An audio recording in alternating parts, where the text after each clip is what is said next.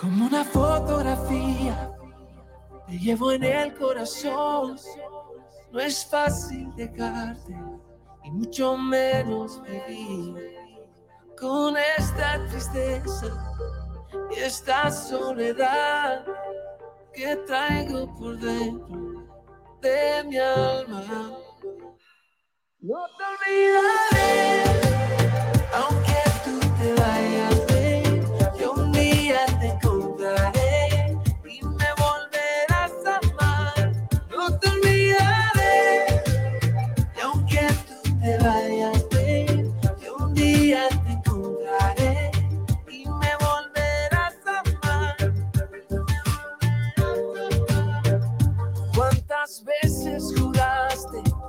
yo fui tu canción.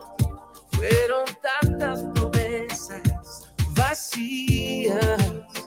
Y si tan solo pudiera sentir esa sensación de tenerte a mi lado y de amarte, tocar, besarte. No te olvidaré. Oh.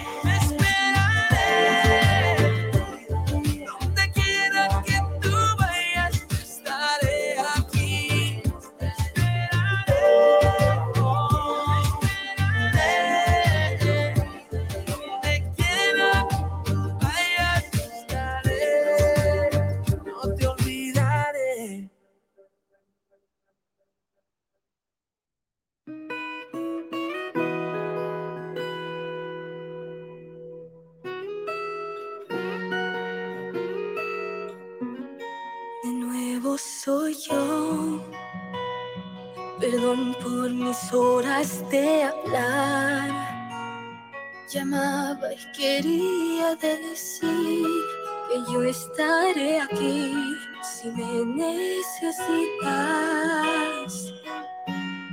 En esta ocasión no quiero tener que callar. Del propio silencio aprendí que no hay que fingir si te necesito. De nada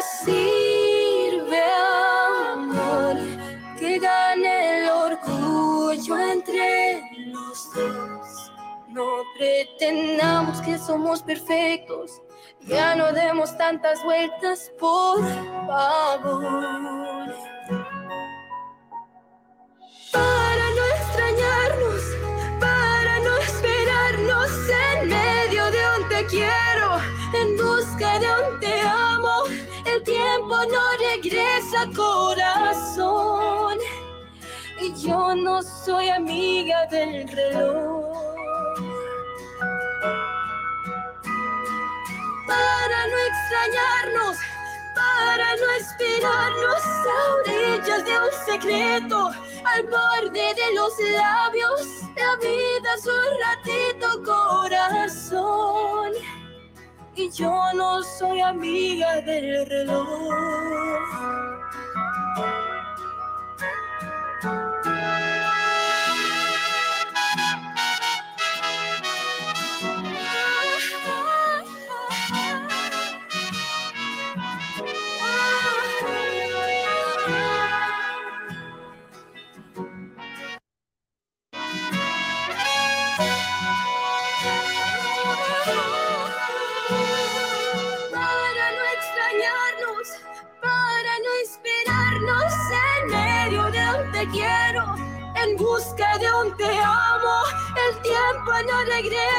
Corazón.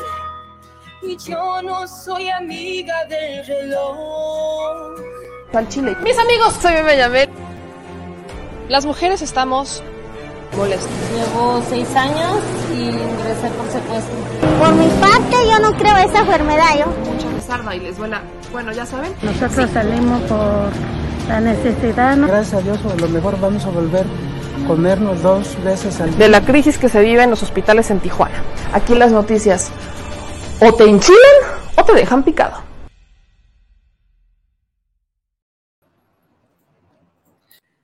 Mi gente linda, ¿cómo están? Muy buenas noches, bienvenidos a su gustado programa con inicio musical, porque podemos, nada más por eso, porque se puede tener inicios musicales y por qué no, acuérdense, hay que pensar en la bandita que nos escucha a través de Spotify, de Apple Podcast, de SoundCloud, que nos escucha por iHeartRadio o por Amazon, que pues están, para que la espera no sea tan tan desesperante, pues que tengan un poquito de intro musical. Así que tomando eso en cuenta, amo a darle, porque siguen los ecos de la marcha del domingo.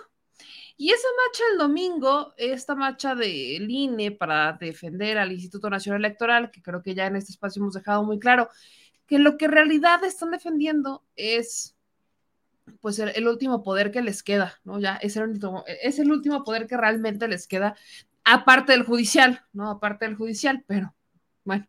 Entonces, este Instituto Nacional Electoral, que ya para algunos es el Instituto del Saqueo Electoral, el Instituto Nacional del Exorcismo, o como lo quieran llamar, es un instituto que tiene de defensores a personas que son cero antidemocráticas. Así que en este espacio, en este espacio vamos a, a darle ese cierre al Instituto Nacional Electoral y a una que otra noticia que también es extremadamente importante y que obviamente no tiene que ver con el INE. Así que quédense en este espacio que en un ratito más llegará nuestro querido Eddie Small para darnos sus impresiones y por lo pronto vamos a empezar nosotros. Yo soy Bellamel, así que le agradezco como siempre, como todas las noches que nos encuentre por acá, que comparta la transmisión, que se suscriba, que active las notificaciones, que nos deje sus likes y que deje sus comentarios. Hay mucha bandita que en la noche o en la mañana más bien no pudo ver el programa completo, que lo vieron a medias o que solamente vieron la, la marcha de Puebla, no sé, pero lo importante es que usted esté informado. Así que, si me permiten, vamos a empezar con nada más y nada menos que el líder del FREN. Sí, e, este, fíjense que Gilberto Lozano está cuestionando, acuérdense que Gilberto Lozano trae una broncota, pero broncota, con Claudio X González y con todos estos políticos. ¿Por qué? Sencillo. Porque ellos no quisieron salir a votar para sacar al presidente López Obrador, mientras que el líder de Frena sí quiso hacerlo.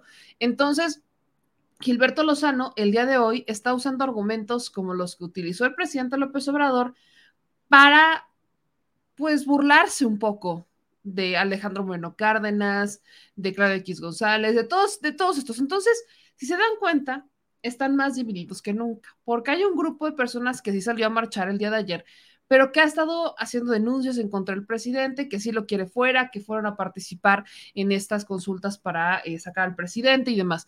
Pero los demócratas, entre comillas, que marcharon el día de ayer, están muy lejos de esa realidad. Así que vamos a escuchar un poco de lo que dijo Gilberto Lozano, burlándose de sus amigos, los compatriotas que marcharon para defender al A López fuera y después lo vamos a procesar penalmente. Porque hay gente que dice que sueña con tenerlo en la cárcel y ni siquiera ha presentado una denuncia. Ya no digo nombres, pero ya sabrás cuando me refiero a Lady Banana. Hoy ¿quieres verlo en la cárcel? Ni siquiera presentó una denuncia. No, nosotros sí. Cuatro denuncias penales, dos denuncias de juicio político, movilizaciones en todo el país. Así que quien se invente que esta es una primera marcha, está falso. Primera marcha de los políticos, sí. Sí, la primera vez que vemos a, a y a, a Lito Moreno marchando, a Marco Cortés, sí es la primera vez. Los ciudadanos no digas eso. Los ciudadanos llevamos rato luchando caravanas móviles. Y la primera caravana móvil, fíjense, fue para defender al INE cuando se quiso descentralizar. Digo centralizar, perdón, centralizar. Amigos, este 27 de noviembre vamos a saber si México está listo. Hoy fue un rayo de optimismo y de esperanza, pero el paso contundente no es llevar un carteloncito que diga, yo soy INE, yo soy mexicano y quiero a López fuera. ¿Mm? Yo soy conservador y quiero a López fuera. Quiero que renuncies fuera López. y felicito a algunas gentes de frena que se metieron a las marchas y que se atrevieron a gritar, a pesar de las instrucciones que dieron de que no se hablara de López. Ahí está don Gilberto Lozano, que ya están organizando su propia manifestación para este 27 para exigir la renuncia del presidente. Yo exijo que Gilberto Lozano mejor, pues ya se aguante, ya le va a quedar al presidente otros dos años. No pudieron con la consulta para revocación de mandato. Pues esa era su oportunidad. Si no lo logró convencer a sus amigos, pues esa ya no es bronca de nosotros, ¿verdad? Esa consulta era democrática, organizada por el Instituto Nacional Electoral, tenían su pase de salida y aún así no quisieron tomarlo. Esa no es nuestra responsabilidad, eso es algo que le toca a los del el lado conservador. Pero qué maravilla, yo voy a insistir con esto. Yo sé que hay una que otra persona por ahí que me dice, es que qué intensa me pone, es que qué maravilla que estas personas hayan salido a marchar. Espero para la que venga que ojalá lo hagan de una forma más informada, porque eh, aquí reprobaron. E, en información están completamente reprobados. Tal es el caso, por ejemplo, del tío favorito de todos los conservadores, Vicente Fox. En Puebla, los yunquistas o algunos conservadores dicen que López Obrador se quiere reelegir y que por eso quería tener el control del Instituto Nacional Electoral. Bueno, pues Vicente Fox, en un ataque de locura, dijo y amenaza, amenaza que si López Obrador está en la boleta del 2024, pues que él también. Quiero confesar que yo sí quisiera ver ese tiro. Tengo que confesar ese gusto culposo. A mí sí, sí me encantaría ver esa disputa. Imagínense una contienda electoral entre Vicente Fox y Andrés Manuel López Obrador en estos tiempos. No, y en los que fueran, hubieran, en, los que hubieran sido, ¿se imaginan nada más esa contienda? Vean esto. ¿Se destapa, como candidato? Pues si él va a volver, por supuesto que sí. Si él va, yo voy. Oiga, en su época cuando fue presidente iba a desaforar a Vicente. Ahora en estos tiempos, con todo lo que ha hecho este, este Andrés Manuel, yo no, yo no lo iba a desaforar, lo desaforó el Congreso General con todos los partidos y cometió una pena que la ley marca como un crimen y que se le tiene que desaforar. Entonces yo fui un observador de lo que pasó ahí. Todo lo que ha hecho, ¿Debería de ser desaforado? Eh, debería de dejar de ser presidente.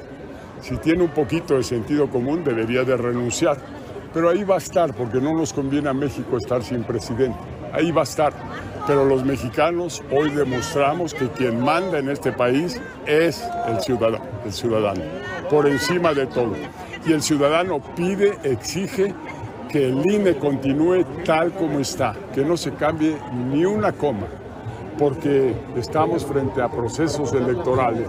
Entonces, ni un cambio al INE. Oiga, ¿y hay certeza de que esta misma defensa se dé en el Congreso toda vez de que el PRI votó a favor de que se militarizara? O sea, ¿confían en ese PRI de Alejandro Moreno? Bueno, Alejandro en esta ocasión, el tal Alito, ha vuelto a darle la cara a México con un prácticamente un juramento. Si vuelve a traicionar al pueblo de México, así le va a ir. Entonces yo espero que todos vamos a jalar parejo en esta. Por eso estamos aquí todos.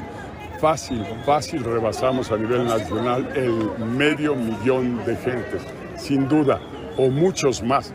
Entonces ya hoy tomó control el pueblo, los ciudadanos, que son quienes ordenan y por eso estamos aquí somos parte de esa ciudadanía, somos parte de ese pueblo y todos somos mexicanos, todos merecemos ser parte de este país. Cero discriminación, cero hacernos un lado, todos unidos vamos a construir un gran país. Expresidente, ¿cuáles son los puntos en concreto en los que usted está en desacuerdo con la reforma electoral? Mira, no es el tema, casi son todos, para todos. Pero lo grave, lo grave es mover el INE en este momento, cuando ya estamos en procesos electorales, cuando ya viene el gran proceso electoral en el 2024. El INE tiene que quedarse como está, ha probado y comprobado que funciona y funciona bien. No hay ninguna razón en este momento para cambiar las cosas.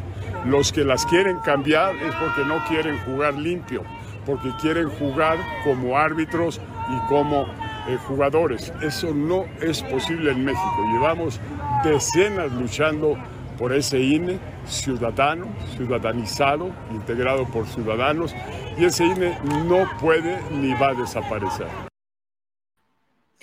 Vicente Fox, diciendo que si López Obrador está en la boleta del 2024, él también. Pero que por congruencia debería de renunciar, pero que no, porque no nos conviene no tener presidente. Pero que, y ahí viene el temor, para que vean el temor que tienen. Si el Instituto Nacional Electoral se modifica, se modifican todos los procesos para el 2024. O sea, viene una modificación de quién controla el poder dentro del Consejo, si hay denuncias, o sea, están advirtiendo que se quieren robar la elección. ¿Me explico? Se quieren robar la elección. Y por eso quieren que el instituto les siga rindiendo cuentas.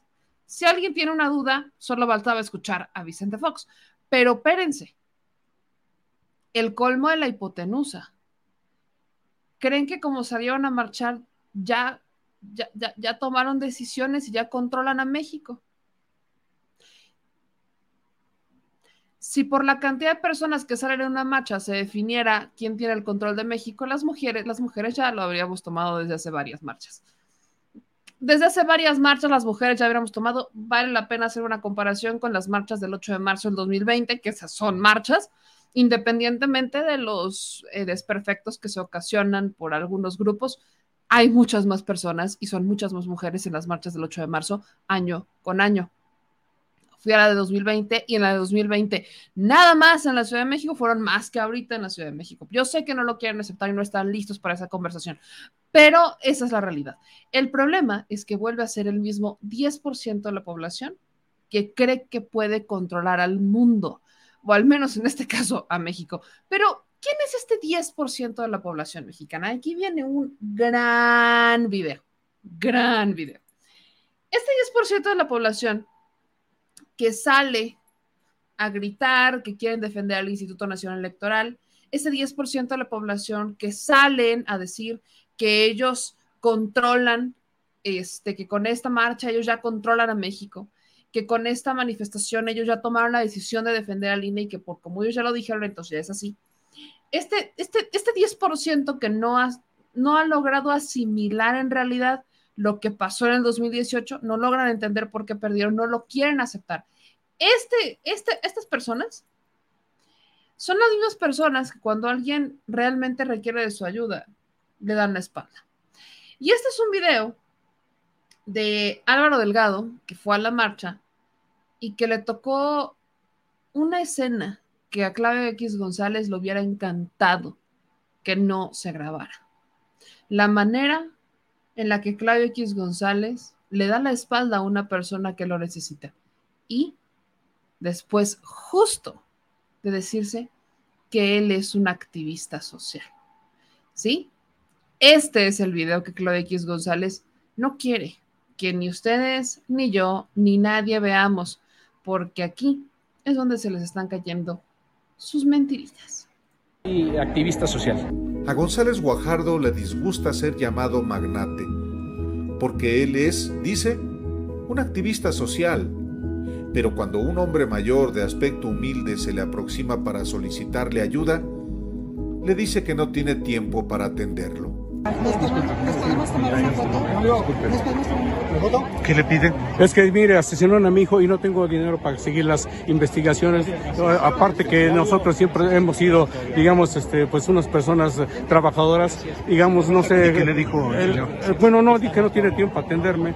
Precisamente por eso digo, hay veces que uno se equivoca con las personas que uno este, se acerca para ver qué, eh, en qué lo pueden guiar, en qué instancia puede uno, este, digamos, irse para que le hagan estas digamos, esta investigación, porque en el municipio, en el municipio donde mi hijo fue asesinado, le cobran, este, me cobran 80 mil pesos. Y ella me estafaron con unos centavos y no tengo dinero. Aquí le dejo una nadita. ¿eh? No, no, no, permite, es que le digo que asesinaron a mi hijo.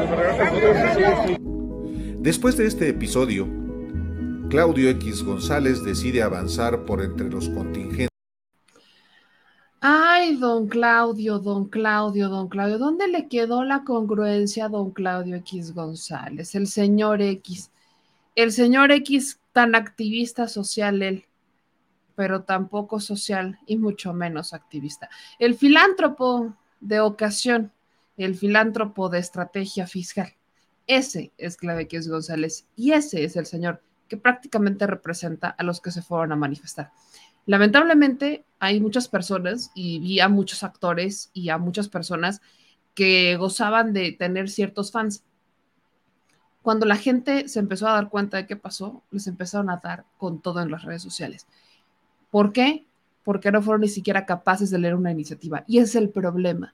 Tristemente en este país, no, no puedo hablar por los demás, pero tristemente en México, salen a manifestarse por lo que les dice la prensa y son incapaces de generarse un criterio propio. Incapaces. Así que, sin mayor preámbulo, y si ustedes me permiten, es lunes, es lunes de mi querido Eddie Small y yo sé que él me va a ayudar a terminar de dar estas impresiones sobre la marcha de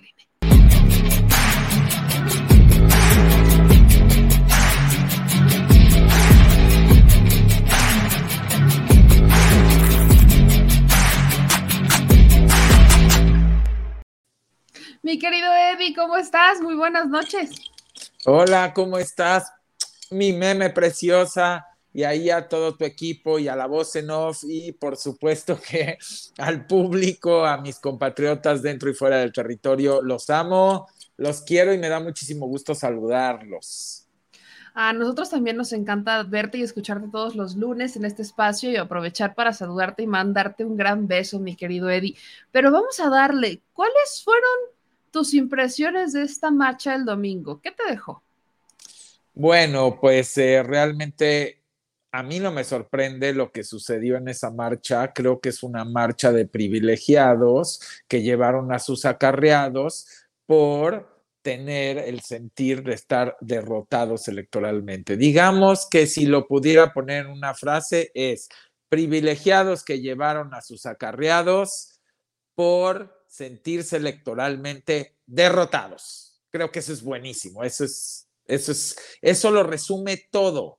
¿Y qué es lo que sucede? Que pues sí, fue una venganza completamente de mucho tiempo, tenían muchas ganas de hacerlo, habían tenido muchísimas marchas muy, muy fallidas. Y en esta ocasión, pues decidieron invertirle buen billete, decidieron de alguna manera tomar un tema en el cual podían lo que están acostumbrados a tergiversar, a hacer que se genere susto y miedo en la población, a generar todo este tipo de caos de opinión, porque eso es lo que generan, son expertos en eso los golpistas blandos. Y bueno, pues aprovecharon como río revuelto ganancia de pescadores pero pues lo que no contaban es que este país ha cambiado tremendamente y no lo digo hoy, lo digo ya tenemos muchos años que estamos cambiando y desde el 2018 que se decidió abandonar justo todos esos miedos, todas esas campañas de un peligro para México, toda esa, pues yo diría, que, impregnaban de odio, entre odio, confusión y miedo contra Andrés Manuel López Obrador, inventando de que iba a ser Venezuela, inventando de que iba a, ser comunista, que iba a ser un dictador, que era un peligro para México, que les iba a expropiar, que se iba a pelear con los empresarios, que no iba a traer inversión, que pues todo les ha salido mal todo ha sido al revés. Resulta ser un presidente que en el peor tiempo ha sido el mejor, pues podría decir, eh, actor que nos hubiese tocado a, nivel, eh, a nivel político y a nivel presidencial y a nivel patriota y a nivel humano y a nivel con una mentalidad de igualdad y en un entorno tan complicado como una pandemia, como una guerra como la que se está dando, una crisis global alimentaria y energética y por supuesto que, de inflación como la que estamos viviendo todo el mundo y tener un presidente así de responsable, pues claro que les pega, les pega. A ver, yo nada más les hago una pregunta. Si tan fregones eran los de antes, ¿por qué con toda la bonanza económica que no tuvieron todas estas vicisitudes que yo estoy mencionando tan graves como una pandemia, como lo que sucedió, ¿por qué nunca pudieron darle evaluación al peso?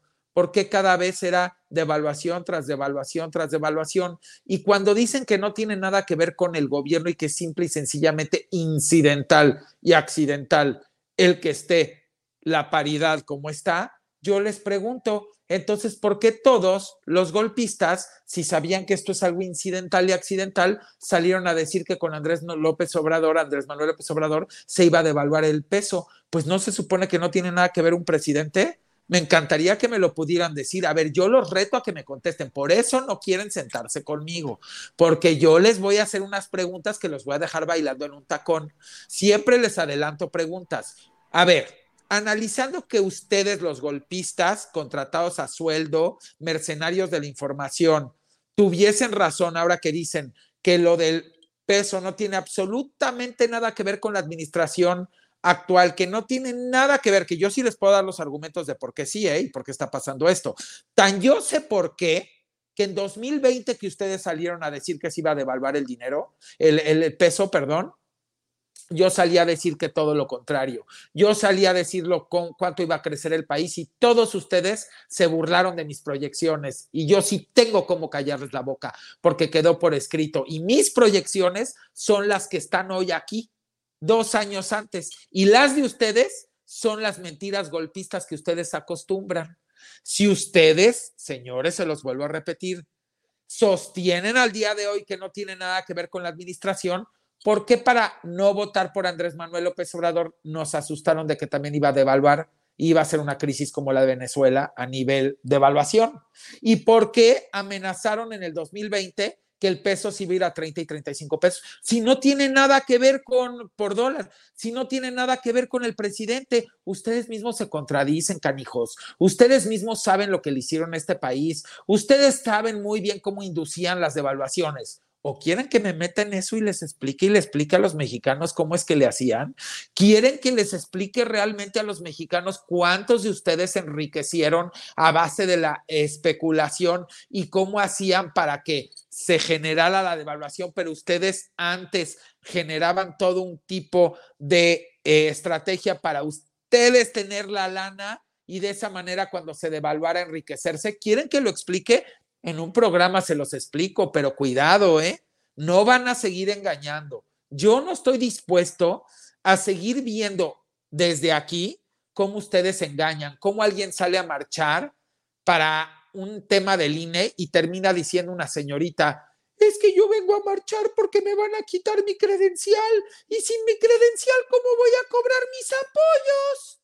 Dios mío, qué engaño más grande para acarrear gente y porque le pagaron, obviamente, pero ni siquiera le explicaron para qué. Otro señor, yo, yo vengo a defender a Linea, al Instituto Nacional de Educación para Adultos. Háganme ustedes el fregado favor. ¿Cómo quieren que yo no salga? ¿Cómo quieren que yo no diga algo? Otra señora, no, es que yo la verdad no sé para qué vengo, pero pues Vengo, vengo, porque pues también así, oiga señora, pero ¿y cómo le hicieron para que todo el mundo tenga gorras rosas y playeras si se supone que no vienen de ningún lado? Ay, pues yo no sé, oiga señora, ¿y usted a qué viene? No, pues no tengo la menor idea. Oiga señor, ¿y usted por qué viene? No, pues no tengo la menor idea. Y luego la gente que fue, porque también hay que reconocer que había ciudadanos que se supone que deberían de estar informados, ahí está una señora como con un sombrero vaquero y le contesta, le dice, oiga señora, usted que dice que sí está informada y todo lo demás, ¿nos podría decir en qué está en contra de esta reforma electoral? Mire, la verdad no le he leído bien, pero yo vengo en contra porque este país se está convirtiendo en un país comunista y dictatorial. Oiga señora, ¿nos podría decir qué libertades le ha quitado el presidente Andrés Manuel López Obrador para sostener eso? No, no, no me ha quitado ninguna, pero vamos en ese camino. Y por eso es que vengo y no sé qué. Otro señor que decían, que esa marcha no era contra el presidente, ahí tengo la fotografía y te la puedo compartir, donde decía fuera el cacas, ¿ok? Así, textualmente. Otra señora de blanco no fue y mentó la mamá y dijo y que no sé qué, y que el de Macuspana y tal. ¿Por qué quieren disfrazar? ¿Por qué quieren mentir? Otra señora, así, ¿eh? Esta, esta era su voz. ¡Ay, me quiero morir, yo nunca había venido a una marcha, pero ahora sí vengo a esta marcha porque este presidente quiere destruir, se quiere quedar con el INE, porque se quiere reelegir. ¿Y saben qué es lo peor? Que si este presidente sigue aquí tres meses, se acaba México, se acaba. Y perdón que haga esa voz, pero pues así lo dijo. O sea, ¿qué están tratando de vender? Un país con reservas históricas, con pandemia, ya lo dije, con guerra, con crisis eh, inflacionaria, energética y alimentaria global, con reservas históricas, con un peso más sólido que nunca, porque pues la verdad es la verdad, con récords en la bolsa de valores. También lo pueden revisar, ¿eh? porque nada de lo que estoy diciendo lo invento. Pueden revisar cómo estuvo la bolsa la semana pasada en México, si les interesa. Con récord de megaproyectos que nunca antes se había visto cuando le tocaron vacas flacas a este presidente, ¿eh? no gordas. Acuérdense que el petróleo en pandemia estuvo hasta negativos. Con, porque de verdad es como para quitarse el sombrero, con 23 millones de beneficiados por programas sociales. Vale con un presidente que se ha abocado por cuidar el salario mínimo y que ha buscado la forma en que haya los aumentos que antes no había y que está buscando que se haga otro, señores. Con un presidente que empujó muchísimo para que se quitara esto del outsourcing y la gente pudiese tener sus prestaciones y pudiese tener una vejez mucho más digna que le negaron los anteriores al no darles prestaciones y ocasionar que hoy en día tengamos este programa tan robusto de pensiones de adultos mayores porque no apareció solo y porque no apareció con el sexenio de Andrés Manuel López Obrador. ¿Sabían que los sexenios anteriores, a base de negarle las prestaciones a, y de no poner orden en el país a todas esas personas que trabajaron y que hoy son adultos mayores, es la consecuencia de que hoy tenga que haber esas pensiones que podrían estarse ocupando en, otro, en otra cosa dada, y cuando me refiero a pensiones, hablo del programa de bienestar social a los adultos mayores. ¿Qué le pueden criticar a este presidente? Él no lo ocasionó, él nada más llegó con una mesa desbaratada a tratar de ponerla en orden. Y lo mismo podría hablar de la seguridad y del derramamiento de sangre que nos heredaron los anteriores. Entonces, perdónenme, no hay ningún sustento, ningún argumento y ningún fundamento para venir a querer estar haciendo golpismo blanco, más que que no soportan que por fin México consiguió tener un presidente emergido realmente de las necesidades de un pueblo ultrajado, abusado, abandonado y podría decir que de la peor forma mentido, manipulado y engañado y siempre buscar tenerlos con el susto. ¿Para qué? Para que nunca votaran por un cambio. Y eso nos incluye a todos los que por mucho tiempo les creímos. Se les acabó la fiesta. Esto, esto de la ignorancia, y yo cuando estuve en Puebla lo, documenté también, digo, creo que aplicó en prácticamente todas las ciudades en donde salieron a marchar. Les preguntabas, ¿leyeron la iniciativa? No, y te decían, y luego, bueno, ¿cómo se informó de los puntos de la iniciativa para que estén en contra? No, pues es que la prensa, ¿y sabes qué es lo peor? Que con todo y que la prensa, por supuesto que ha sido parte de la manipulación, ni siquiera la prensa decía esto eran los columnistas, eran los opinadores, o sea, no era un tema de un trabajo periodístico, no era un asunto de una nota periodística, era lo que le contaba alguien de alguien más. Incluso, ¿no? En Puebla, no, no sé si en los demás estados, pero en Puebla no faltó el que dijo que el presidente estaba manipulado por el demonio porque ellos lo habían visto con sus propios ojos. Entonces, evidentemente era una marcha en contra de Andrés Manuel López Obrador, eso nos queda claro. Gilberto Lozano salió a quejarse de estas personas justamente por decirles eh, prácticamente hipócritas, ¿no? Que, los conservadores tendrían que haberse unido más, pero ni así. Y sí, pero te puedo decir algo. Claro. Te puedo decir algo. Gilberto Lozano nos copió a ti y a mí, porque nosotros hicimos el video el lunes hablando de que esta era una marcha con intereses económicos y políticos y explicamos por qué. Y él salió hasta jueves o viernes a hacer su video. Así que él simplemente estuvo viendo todos los programas de análisis y de ahí tomó para hacer su video, porque yo sí te pregunto, ¿por qué no salió como nosotros desde una semana antes hacer un análisis de la reforma electoral. Si tú te fijas, yo desde el viernes anterior, no este viernes, el otro viernes, había salido con un video explicándole la reforma. Entonces, nada más era eso, meme, no, no te quiero interrumpir más. No, pero tienes razón, es justo, justo lo que iba. Están reaccionando nada más. Y ahora insistía con el tema de las cifras, estar en una disputa por decir, no, es que salimos a marchar 640 mil personas. A ver, si quieren salieron a marchar un millón, pero en un país donde marcharon, un país donde pueden votar 93 millones de personas, que 94 y medio, 94 y medio hoy en día. Por la corrección de la cifra, un millón, ¿qué realmente representa? Un millón de Ni dos, ni tres, lo dije hace rato con Manuel Pedrero que me dijo, fíjate, no nos los habíamos planteado así. Digo, pero si yo estoy moliendo tres días, que las urnas y las urnas y las urnas. A ver, si esta marcha es por la disputa de las urnas, la disputa de la presidencia del 2024, la disputa del legislativo del 2024, la disputa de las gobernaturas que faltan, entonces no cache el audio con el video a mí de qué me sirve que me vengas a convencer que marcharon 650 mil y si quieres te lo doy por válido y si quieres un millón, dos millones, tres millones, cuando realmente el grosso de los votantes efectivos, porque no los 94 y medio son efectivos, no pintan en una elección ni tres millones de personas. Así que por mí, su próxima marcha, vayan y pongan cinco millones porque ni con los 5 millones van a ganar la elección en el 2024. La tienen perdida y por eso resumí, fue una marcha de privilegiados que llevaron a sus acarreados por sentirse electoralmente derrotados. Es que eso lo resume todo.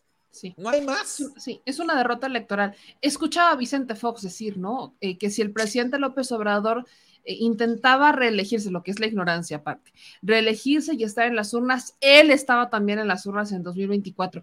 Vicente Fox, que, o sea, ninguna de esas personas realmente representa al pueblo. Y ahí estaban. O sea, no hay manera. A ver, Vicente Fox ve burro y quiere agarrar viaje, ¿ok? O sea, y ahí sí, sí, lo digo directamente.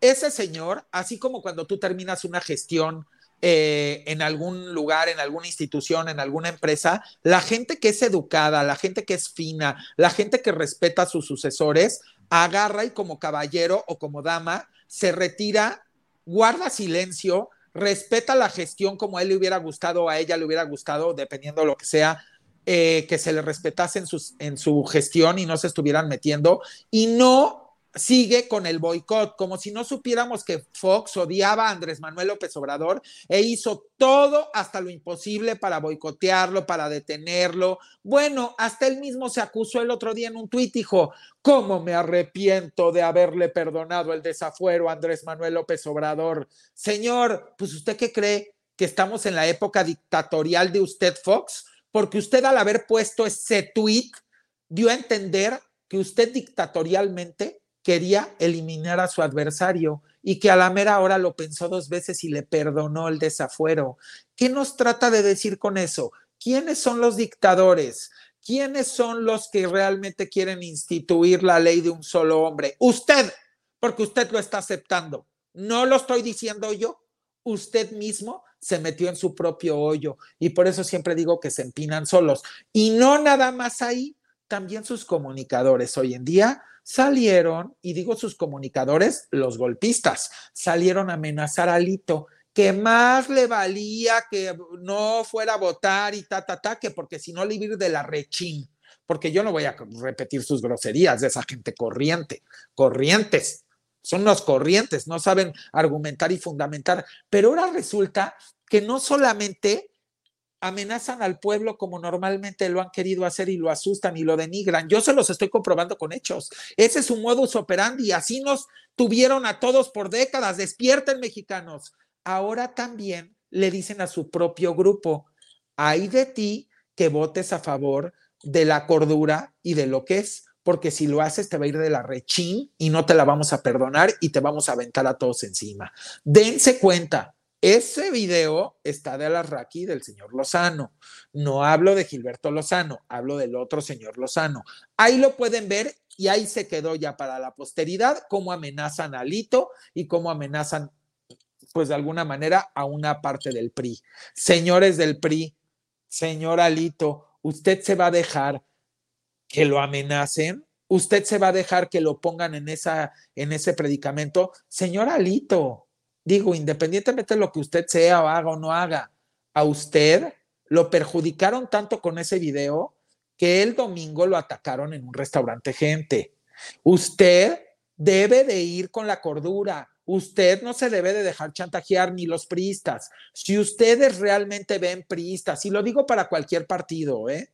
si ustedes realmente ven que esa reforma, a lo que nosotros les hemos explicado con fundamento y sustento, tiene viabilidad y que quizás hay que corregirle y aumentarle, que si haya topes de campaña para los ciudadanos y topes de campaña para todo en general, que se genere realmente una ley que tenga castigos y sanciones penales a quien viole la confidencialidad de los datos y del padrón. Asimismo, si se van a poner las urnas electrónicas, que le midan el agua, los camotes y a lo mejor empiecen nada más con un 3, 4, 5% para que le vayan midiendo el agua a los camotes, se vale, pero no tiren a la basura algo que ustedes saben que puede ahorrar 120 mil millones de pesos en un sexenio completo, que son como 20 mil millones de pesos eh, al, al año entre los ahorros del INE, los que se proponen, los ahorros de lo que se le va a cortar a los partidos y los ahorros de lo que se va a disminuir eh, la cantidad de diputados y senadores en el legislativo. Hagan cuentas. Aquí como ciudadanos no estamos tratando de convencerlos de algo lo contrario. Por supuesto que todo es perfectible y todo se puede corregir y aumentar, pero de eso se trata la labor legislativa. No nos fallen legisladores.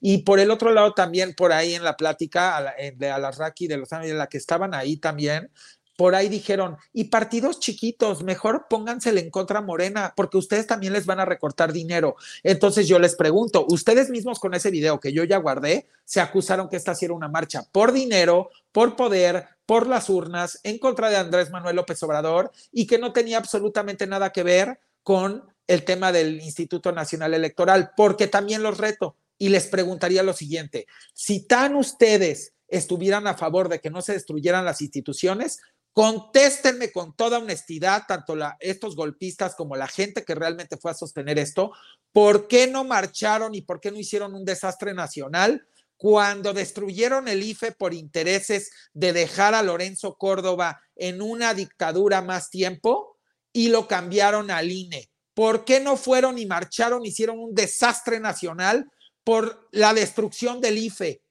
¿Por qué no dijeron nada cuando cambiaron 74 estatutos que tenía el IFE y cuando hicieron el INE los pusieron esos 74 estatutos nuevos, cambiando cosas que no se debían de haber cambiado sin el apoyo y sin eh, la opinión del pueblo? El pueblo no merecía opinar en una consulta popular si debía de continuar Lorenzo Córdoba, cuando el IFE ya lo prohibía y por eso en una artimaña cambiaron de institución, entonces yo les pregunto, ¿les gustaría también que Andrés Manuel López Obrador le cambiara el nombre de México a Mexi en Co para que se quede otros seis años más? ¿O doce? ¿O dieciocho? Ustedes son los que hacen trampa, ustedes son los que se quieren quedar más tiempo en el poder, ustedes son los que han engañado al pueblo, porque el pueblo nunca se enteró que ustedes bajo una artimaña de que se quedara más tiempo Lorenzo Córdoba, porque así les convenía sus intereses, cambiaron del IFE al INE. ¿Por qué no dicen la verdad? Ah, pero ahora sí salen, porque esta reforma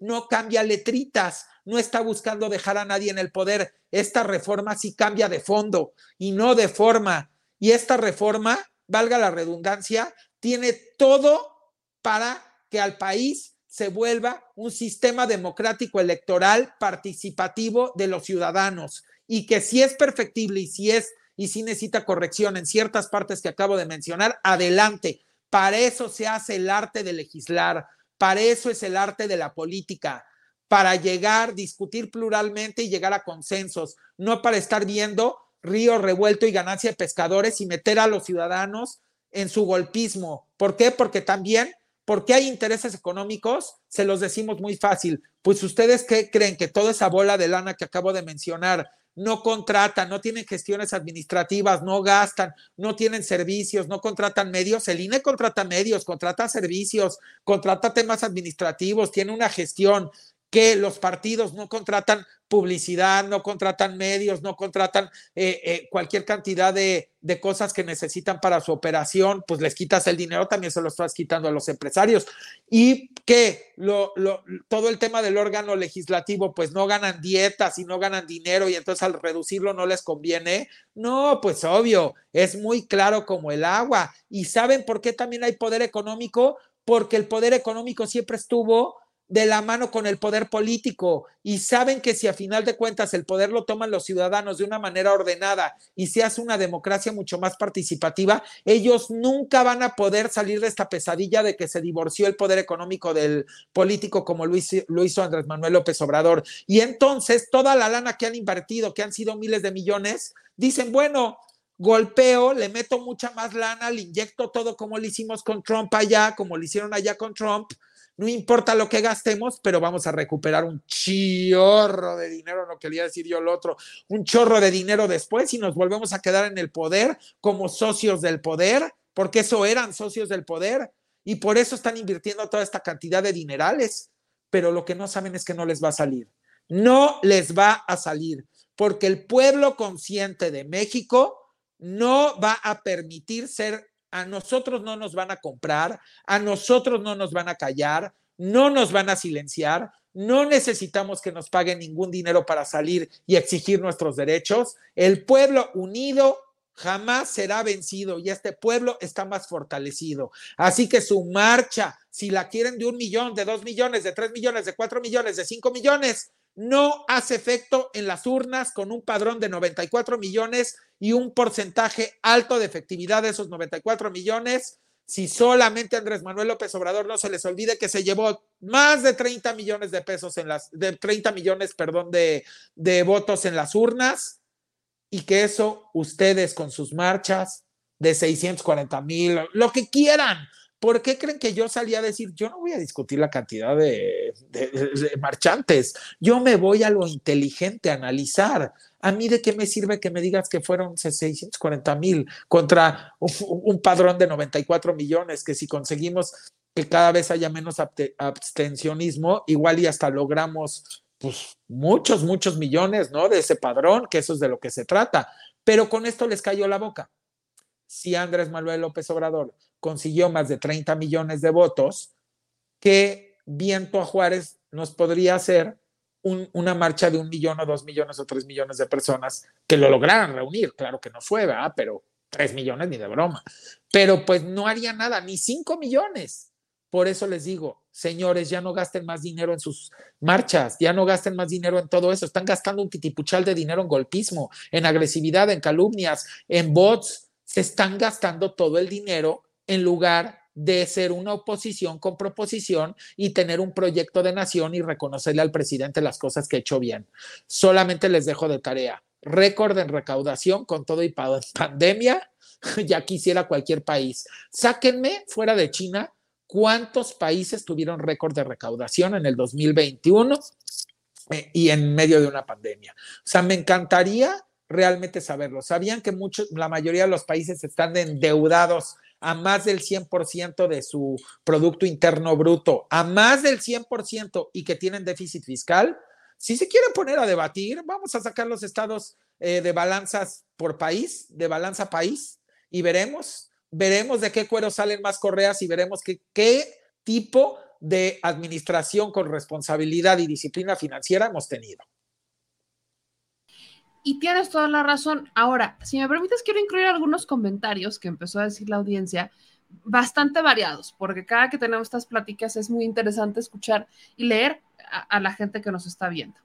Dice Pilar, desgraciadamente los que participaron no saben la diferencia de aspiración con aspiracionista y por ello se sienten ofendidos. Cuando se enteren de la definición, se van a ir de espaldas. Creo que tú viste, y también yo lo vi un video de una señora que decía, que ella era clasista. Y cuando me preguntaban, bueno, ¿y cuánto tiene usted de dinero? Decía, no, es que la clase no está en el dinero, la clase es otra cosa. Y lo decía con una cantidad de leperadas que yo digo, bueno, ni una ni otra. No, no, no logro entenderlo. Pero esta definición entre aspiración y aspiracionista ha generado mucho debate. Entonces, muchos de los que salieron a marchar ayer decían, no es que yo soy aspiracionista y casi, casi como la plurinominal del PRI, ¿no? Yo soy a pluri y a gusto.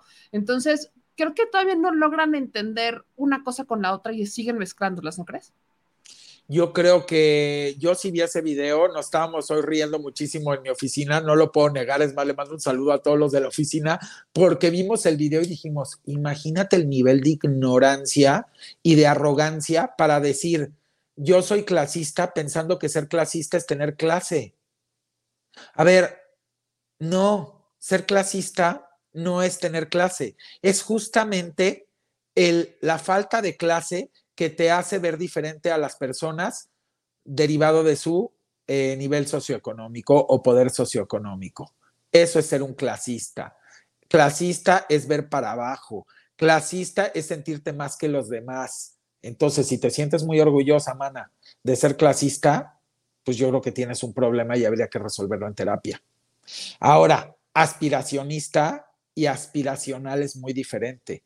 El aspiracionista es en inglés está muy bien catalogado y perdón que lo diga en inglés, pero ellos usan mucho esto. Se llaman social climbers. Son trepadores sociales, esa es la traducción. Eso, es la persona que todo el tiempo está dispuesto a dejar de darle de comer a su familia, a dejarlos en un nivel precario, a todo por esa persona endeudarse y tratar de codearse con la gente que puede tener más economía para tratar de ir trepando socialmente ir e ir consiguiendo eso que siempre aspiró, pertenecer. En la marcha también salieron unos que decían, es que mira con quiénes nos estamos codeando. Y yo dije, oh my God.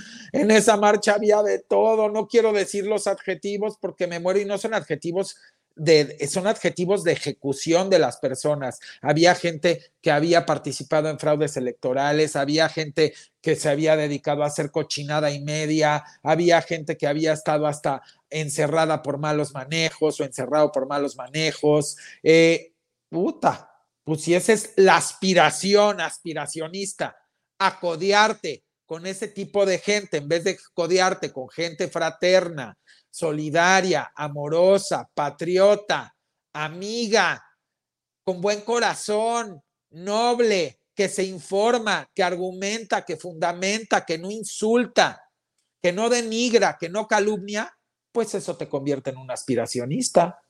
Yo creo que con eso está más que claro para que no se entienda que tiene que ver con quien tiene dinero y no tiene dinero. No, no, no, no, no, no, no, no, no. Tiene que ver con que toda tu vida la centras en el tener y se te olvida el ser. Y el día que tú privilegias el tener, ya no eres nadie como persona, porque lo único que eres es tu cartera. Y según yo, cuando nacemos, no nacemos con cartera. Y cuando llegamos al cielo, no, no, no, no llegamos con chequera. O sea, no nos abren las puertas del cielo con chequera. O te la llevas tampoco. Entonces, si no nacemos con cartera y no nos vamos con chequera, ¿por qué siguen centrando su vida en el tener? Eso no significa que no, no tengas ganas de tener cosas pero su justo valor, siempre se los digo, las cosas se hicieron para usarse, la gente se hizo para amarse. No uses a la gente y no ames las cosas. El problema es estar amando las cosas todo el día de la vida. Y estar deseando y estar deseando y manipulando y, además a, lastimar a otras personas, exacto. Aparte de joder a otros, perdón la palabra, pero es que creo que es la única. Aquí Cristina Montes nos dice otra cosa. Dice que Julio Astillero dijo que ahora el presidente y Morena deberían pensar casi casi que es un empate para el 24 y que podrían perder. Ya me respondiste, pero volvemos al punto. Esto fue una marcha para ¿Por qué no le retamos privilegios y poder? Meme, meme, ¿por qué no retamos desde aquí a Julio Astillero a un debate vía Zoom? Y le contestamos porque está equivocado, porque él, y, mira que me cae bien, ¿eh? porque no tengo ningún issue con él, ¿eh? le mandamos saludos. Eh, él hace esta frase, ¿no, meme? Pero es una frase sin numeralia, sin eh, análisis, sin temas que podríamos ver cuantitativos y cualitativos.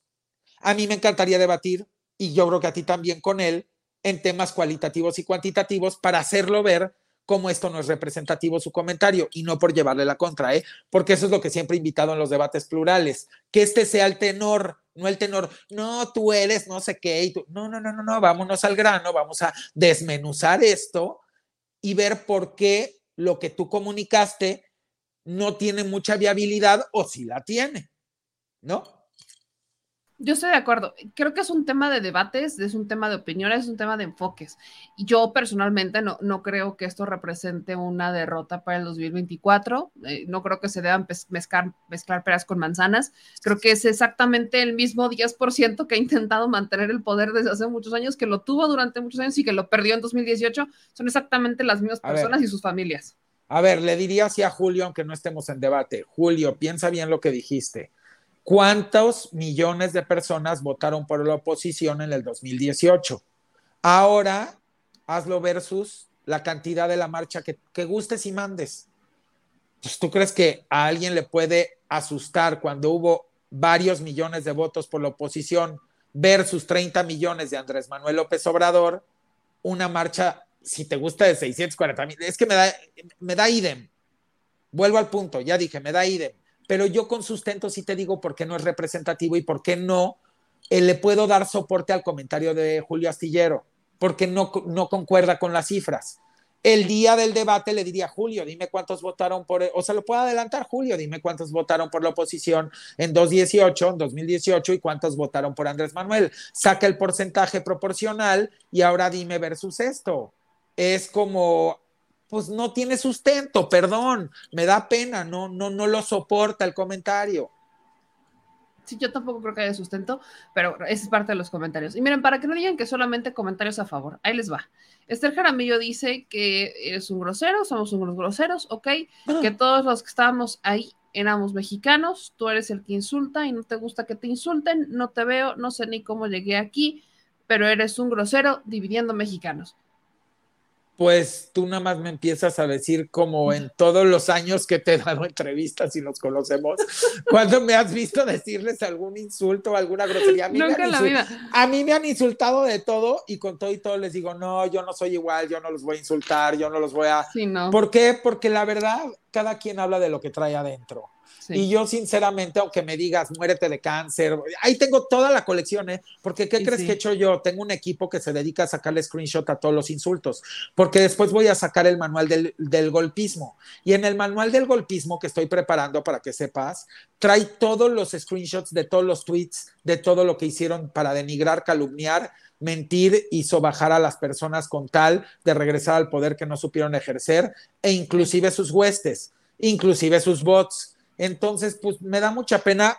Te mandamos un beso, Esther. Yo creo que llegaste, yo creo que llegaste ahí, aquí por el hecho de que te mandan para hacer este tipo de cosas. Y si no te mandan, pues si te mandaste sola, erraste porque no tienes un solo sustento que me puedas demostrar y si no, súbelo aquí, Meme, Meme se encarga de publicarlo, donde yo haya insultado y les haya dicho una bola de groserías a alguno de ustedes. Sí, no, no, no hay ninguno. Ninguno. Yo sé que no les gustan las verdades, esa es otra cosa, pero bueno, ahí va. Aquí otro, dice Luis González, que no salgamos con que Morena lleva croqueteros y que todos los partidos son iguales. no lo sé, a lo mejor y sí. Tú, oye, yo ayer puse, te lo contesto en un 2x3, así dice mi tweet. Todavía me acuerdo de memoria. Cualquier marcha o cualquier estadística que se busque como encuesta que esté inflada por acarreados digitales, acarreados de encuesta, acarreados a marcha, no refleja el Vox Populi que buscamos los que sabemos de probabilidad y estadística y estamos tratando de encontrar un resultado cualitativo y cuantitativo para tomar las mejores decisiones para todo el país. Así que yo sostengo me encantaría que este país diese ejemplo de no inflar encuestas, de no inflar marchas, para que realmente podamos tener como ciudadanos todos plurales la verdad del Vox Populi y sobre ese Vox Populi tomar las mejores decisiones democráticamente para el país. Yo con eso contesto esta pregunta. Y si usted tiene pruebas de acarreo, denúncialas, no importa de dónde sea, todos vaya. Adelante, Se vale. eso también es parte de la democracia. Y para cerrar con broche de oro, la pregunta de, Pablo, de Pedro Reséndiz es, o sea, que la marcha fue todo un descaro y, o, como dijo el presidente, fue un show de striptease. Yo no podría más que decir que fue una marcha de privilegiados que llevaron acarreados por sentirse electoralmente derrotados. Yo creo que eso, Pedro, podría darte a entender que fue una mezcla de marcha entre, por eso digo, ciudadanos que desde el privilegio, y si tú me dices desde el privilegio, ¿por qué? Porque era juntos el poder económico, que fue quien organizó, porque no lo pueden negar, X González es el, poder económico, juntos muchos representantes, ahí estaba Madrazo, ahí estaba el Estela, ahí estaba Fox, poder político, por eso hablo, analicen bien lo que yo digo, porque aunque me vean vestido así, pues aquí hay un cerebro aquí adentro y hay un corazón bien grandote. No es para estar fregando, es para analizar las cosas, para que todos como personas podamos analizar. Entonces, si digo, fue una marcha de privilegiados que llevaron acarreados por sentirse electoralmente derrotados, cumple con todo. Electoralmente derrotados, ¿por qué? Pues porque desde el 2018 están derrotados, luego perdieron la mayoría de la cantidad de, de gubernaturas, díganme si no, y pues a final de cuentas también había carriados que ya lo vimos en las entrevistas, no se puede negar, gente que no sabía ni a qué iba, gente que pensaba que una cosa, gente que sí aceptó que le habían pagado. O sea, entonces creo que esta frase de verdad la deberíamos hasta de poner en grande porque es lo que resume este capítulo de la historia, porque a final de cuentas todo es historia. Y eso no significa que no, no hubo ciudadanos, pero lo que yo diría es, ciudadanos, también habría que preguntarles si sí entendieron bien lo de la reforma. Y por eso propuse muchos debates. Y por eso, no para pelearnos, pero les ha dado mucho miedo a los diferentes... Eh, personas que generan opinión y comunicación, sentarse a hacer este ejercicio.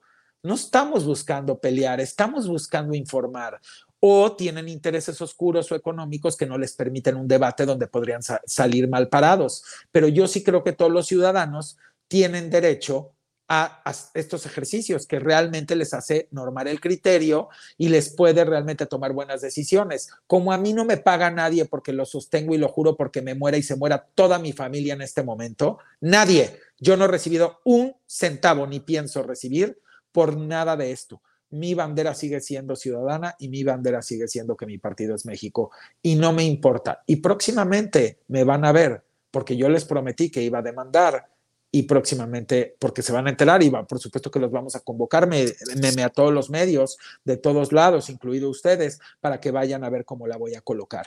Porque si ustedes creen que yo me quedé con los brazos cruzados, no, señores. Yo les voy a demostrar lo que como ciudadanos es tener dignidad y es callarle la boca a alguien que por golpismo te busca silenciar, busca denigrar, calumniar e insultar. Y no se dice eso en redes ni se la pasa uno peleándose en redes, se hace con hechos. Entonces, dicho sea esto, van a tener que aprender que no pueden ir por la vida así. Y yo no soy funcionario. Y cuando digo no soy funcionario, les voy a explicar por qué. Porque hoy se dan el lujo de golpear a los funcionarios y como dicen, lo acuso de persecución, lo acuso de esto, lo acuso del otro, pues entonces les ponen una mordaza para que no puedan actuar eh, muchas veces jurídicamente. Y yo creo que no se vale, no se vale, no estamos dando un ejemplo al quedarnos callados. Si alguien se atreve a sacar, por ejemplo, un papel que dice que es un contrato esto, el otro, lo manipula, lo tergiversa, miente, escribe, lo difunde, le pone pauta, paga dinero para tratar de silenciar a alguien y callarlo porque le está dando mucho miedo que tenga una voz, porque como tú sabes, ya todos han dicho que les da mucho, mucho temor lo que yo estoy haciendo. Lo siento mucho, a mí no me van a callar porque a mí no me pagan un centavo, porque lo que menos necesito en mi vida es dinero, señores. Y se lo digo, señores, esos golpistas, que les quede muy claro que yo no necesito lana. Y si tienen alguna duda, vayan y pregunten a la gente que ha asesorado y les van a decir, me muero de la risa yo no necesito lana. Sorry, se toparon con la horma de su zapato, con un cuate que no necesita lana, pero que sí necesita que México se mejore, que sí necesita que México en una sola voz se vuelva equidad de oportunidad hacia el desarrollo, la inversión, con un enfoque de bienestar colectivo y de que se puede, se puede. Y yo no me voy a desviar de ahí. Y lo siento muchísimo. Y si me quieren seguir escribiendo y esto, ya hasta lo silencié. ¿Qué crees, meme? Encontré una herramienta buenísima que luego te la enseño en Twitter, porque es donde está todo el tema de la red fea, sinceramente tóxica. Claro que hay gente muy linda, pero ahí está la toxicidad de las granjas de bots, donde una vez que lo aprietas, ya no escuchas a nadie de esa de toda esa bola de conversación. Maravillosa, yo tengo a medio mundo así. Es maravillosa. O sea, ni te tomas la molestia de bloquear, no los vuelves a escuchar. No. No se dan cuenta y que hablan, no ni hablan, ni hablan, ni hablan, ni hablan, y tú. Feliz de la vida, maravilloso. Y por eso no entienden que uno no se enoje. El otro día en una entrevista me decían en la radio, Eddie, yo estoy impresionado que no te, y es radio de la derecha, ¿eh? Eddie, estoy impresionado que no te enojas, estoy impresionado que te ríes, estoy impresionado. Güey, o sea, no tengo necesidad. Y como no tengo nada que esconder, yo sí me puedo sentar en un debate con todos los que he retado que te constan y le constan al público, porque a mí no me pagan. Sí, no. O sea, e-, eso es maravilloso. O sea, el hecho de que, que no te hayan pagado, que no, o sea, que, y que no tienen ni siquiera cómo probarlo. ¿Me explico? Porque es, es, un tema como de desesperación. Los he visto súper desesperados, intentando provocar y provocar y sacar cosas viejas. A Eddie se lo han hecho, a mí me lo han hecho y es maravilloso. Tú nada más lo silencias ¡pop! y es maravilloso. Entonces, sí, sí, sí. Sí, sí, sí. Sí, sí, sí. Y pero ¿qué crees que te, digo? me llama la atención porque dices, pues cuando alguien no tiene nada que esconder, pues es un libro abierto. Y yo soy un libro abierto. Yo lo que quieran, donde quieran, como quieran, a donde quieran, como sea, pero con las reglas claras que no pueden traer su pronter, no pueden traer su chicharo, no pueden traer su tablet, no pueden traer su celular. El público en vivo debe de haber, los ciudadanos hacer las preguntas sorpresa y los moderadores son neutrales y la sede es neutral. Los reto, canijos, pues ¿cuál es el problema? ¿A qué miedo le tienen? ¿A que los deje desnudos? y entonces ya nadie vote por ustedes el 24. Yo lo sé, el día que pase ese debate van a pasar aceite. Sí, es que pasa, o sea, le tienen no va miedo, a pasar. Le tienen miedo, no va a pasar. Bueno, pero yo ya lo dejé sobre la mesa. A diferencia de ellos, yo no tengo ningún chayote, ninguna lana, ningún contrato, ninguna fregadera, no pertenezco a ningún partido, me han invitado a ser eh, diputado y senador y lo he negado, me han invitado a ser, me han invitado a ser funcionario y lo he negado, me he negado absolutamente a todo, soy ciudadano y quiero el poder para los ciudadanos. Y como Andrés Manuel López Obrador me ha demostrado que quiere el poder para los ciudadanos, estoy con él en ese sentido. Me encanta que los ciudadanos tengamos el poder y que ya no nos dejemos manipular por nadie. Pueblo para el pueblo, bravo, pueblo para el pueblo. Y a eso le tienen un pavor horrible. Le tienen miedo a que la gente despierte, le tienen miedo a que la gente opine, le tienen miedo a que la gente participe. Por eso quieren seguir controlando el instituto. Y si usted todavía no se ha dado cuenta de eso, genérese un criterio propio, por piedad, hágalo por usted, por su familia, por su futuro. No crea todo lo que le dicen, no crea ni siquiera lo que le decimos nosotros. Léalo, están los documentos ahí, infórmese, genérese un criterio propio y vaya más allá. Pero bueno, yo sé que a veces eso es mucho pedir.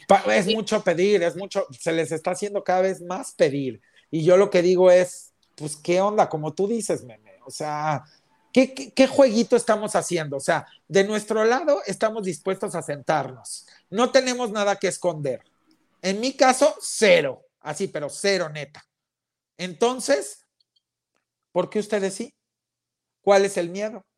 ¿Cuál es el problema? ¿Por qué creen que yo no discutí su cantidad de su marcha? Porque yo me estaba burlando. Y de verdad sí me estaba riendo, ¿eh? Porque dije, a ver, estos cuates están haciendo esto todo con intención del 24 para cuidar su dinero, obviamente la lana, que es tan importante, porque sin lana, ¿cómo golpeo?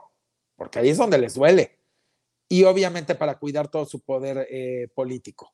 Entonces, si juntan a 640 mil, como ellos dicen, o si quieres un millón o dos millones, y en las urnas no pinta, en porcentaje proporcional, como para qué me desgasto por, por discutir si fueron 12 mil, 15 mil, 20 mil, 30 mil y luego que vemos acarreados. Es un punto que no deberíamos ni de estar discutiendo porque no pintan las urnas. Y yo me voy a lo grande. En los negocios siempre te dicen, concéntrate en el 80-20. Si cometes la estupidez de concentrarte en el 20, o sea, en los detalles, se te va el 80 ¿eh? y quiebras. Siempre es la ley del 80-20. Entonces, en esto que estamos hablando, yo me concentro en el 80-20, no me concentro en el 20. Eh, ay, voy a seguir ese consejo. Fíjate que lo voy a apuntar. Hasta para las relaciones personales. Sí. Si de repente estás en una pugna con tu pareja, con tu esposo, esposa, novio, novia, whatever, ponen una balanza antes de decidir dejar la relación o de tronarla, ese 80-20. Y decidir, a ver, en la balanza de las cosas buenas y las cosas negativas, ¿cuánto pesan las cosas buenas y cuánto pesan las cosas negativas? Porque siempre va a haber esas dos partes en todo.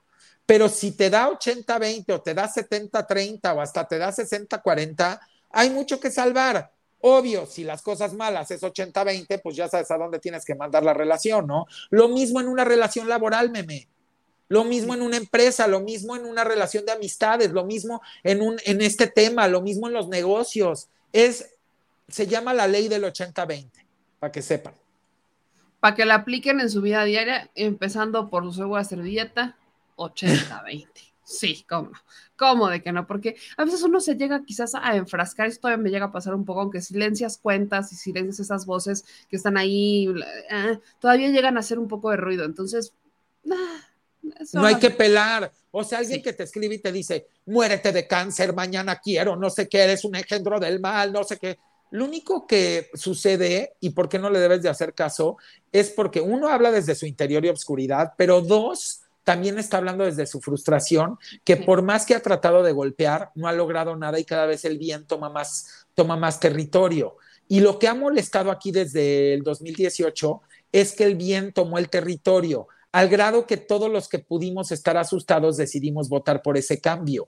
Y eso también fue un golpazo. Y de ahí votar por el cambio, ver resultados y luego decir, me siento muy orgulloso del voto que hice por esto y por esto y por esto y darlo con argumento y fundamento, pues es un golpe muy fuerte después de toda la destrucción que han buscado y de todo el dinero que han invertido para ello. Exactamente. Entonces, a todos los que tienen miedo, ahí nada más yo voy a insistir con esto, despierten. Despierten. Y analicen. Se van a dar cuenta, exacto, despierten, analicen, abran los ojos, quítense la venda de los ojos y se van a dar cuenta de muchas cosas. Si nosotros, aplica esta, si nosotros pudimos, ustedes no puedan, y si no, nosotros los vamos a ayudar porque no se vale crítica. O sea, yo no critico a alguien que a lo mejor todavía tiene una venda, pues todo mundo tiene su lapso para darse cuenta. Te pasa hasta en una relación a veces. O sea, te pueden decir, amiga, date cuenta 100 veces y la amiga date cuenta se da cuenta 10 años después porque así fue.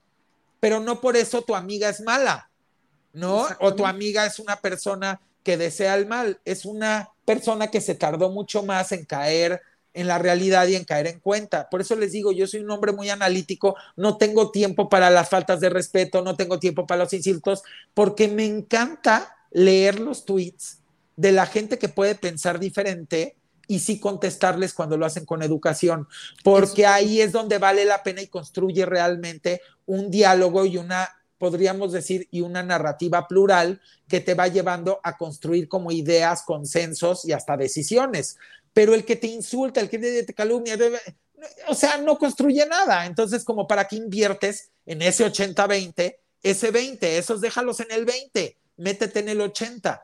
Por eso yo me encantaría que acabaran con la discusión de la cantidad de personas, porque al no pintar en las urnas, cuando lo que se buscaba en esta marcha era golpear las urnas, pues no hay punto de discusión ya, o sea, no, no, ¿para qué seguir hablando de esto? Yo no le tomaría ni un segundo más a esto. Más le diría al presidente, señor presidente, si esto era para golpear a las urnas, para conservar el poder económico, para que con esa lana golpear, seguir golpeando, para conservar el poder político, para poder seguir golpeando, para, para ver si pueden recuperar el poder que no pudieron ejercer, y usted sabe que así fueran 600 mil o los que fuesen, no pinten las urnas, no se desgasten ni un minuto más, no vale la pena, es pecata minuta, como dicen por ahí.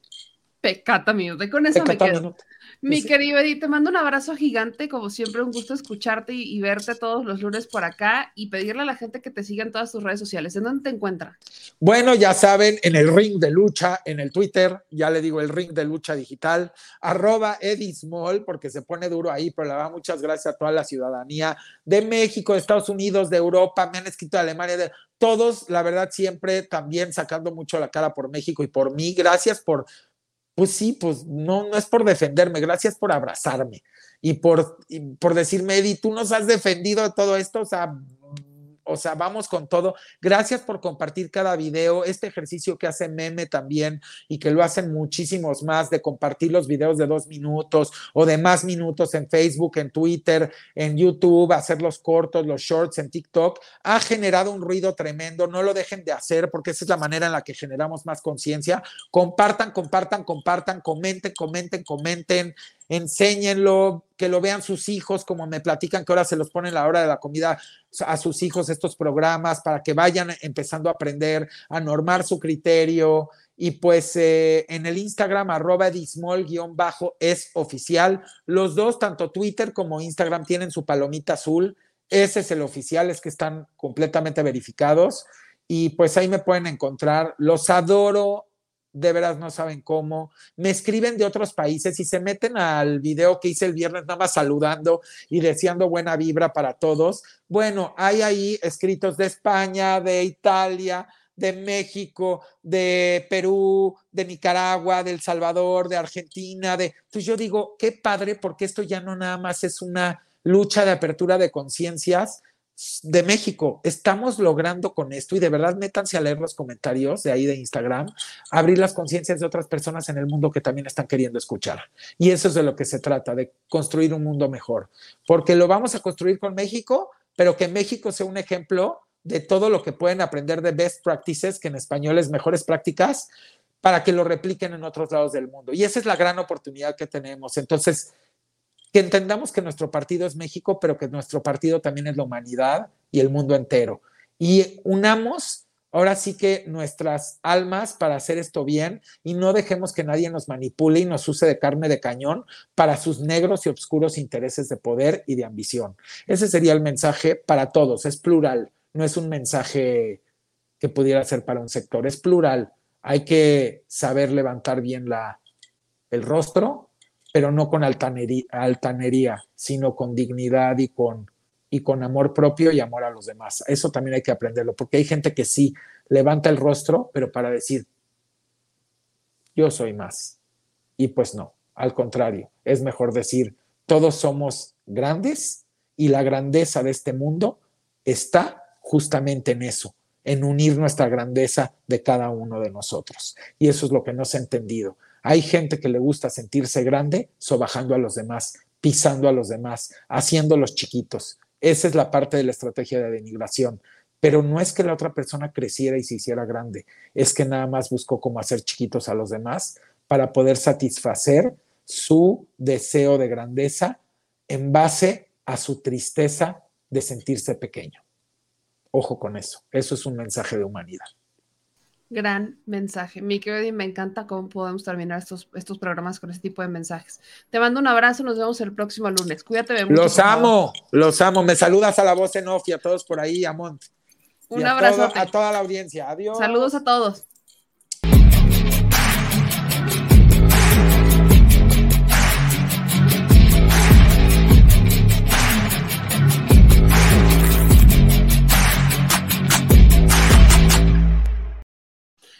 Pues gracias a todos los que siguen compartiendo, que hoy nos está viendo mucha banda en Facebook, así que gracias a toda la bandita en Facebook, que como siempre anda siempre fiel. Quiero aprovechar para agradecer los superchats que nos llegaron de mi querido Jorge Castillo. Nos mandó 20 dólares y dice, Meme y Eddie, gracias por toda su labor. Eddie, saludos desde California.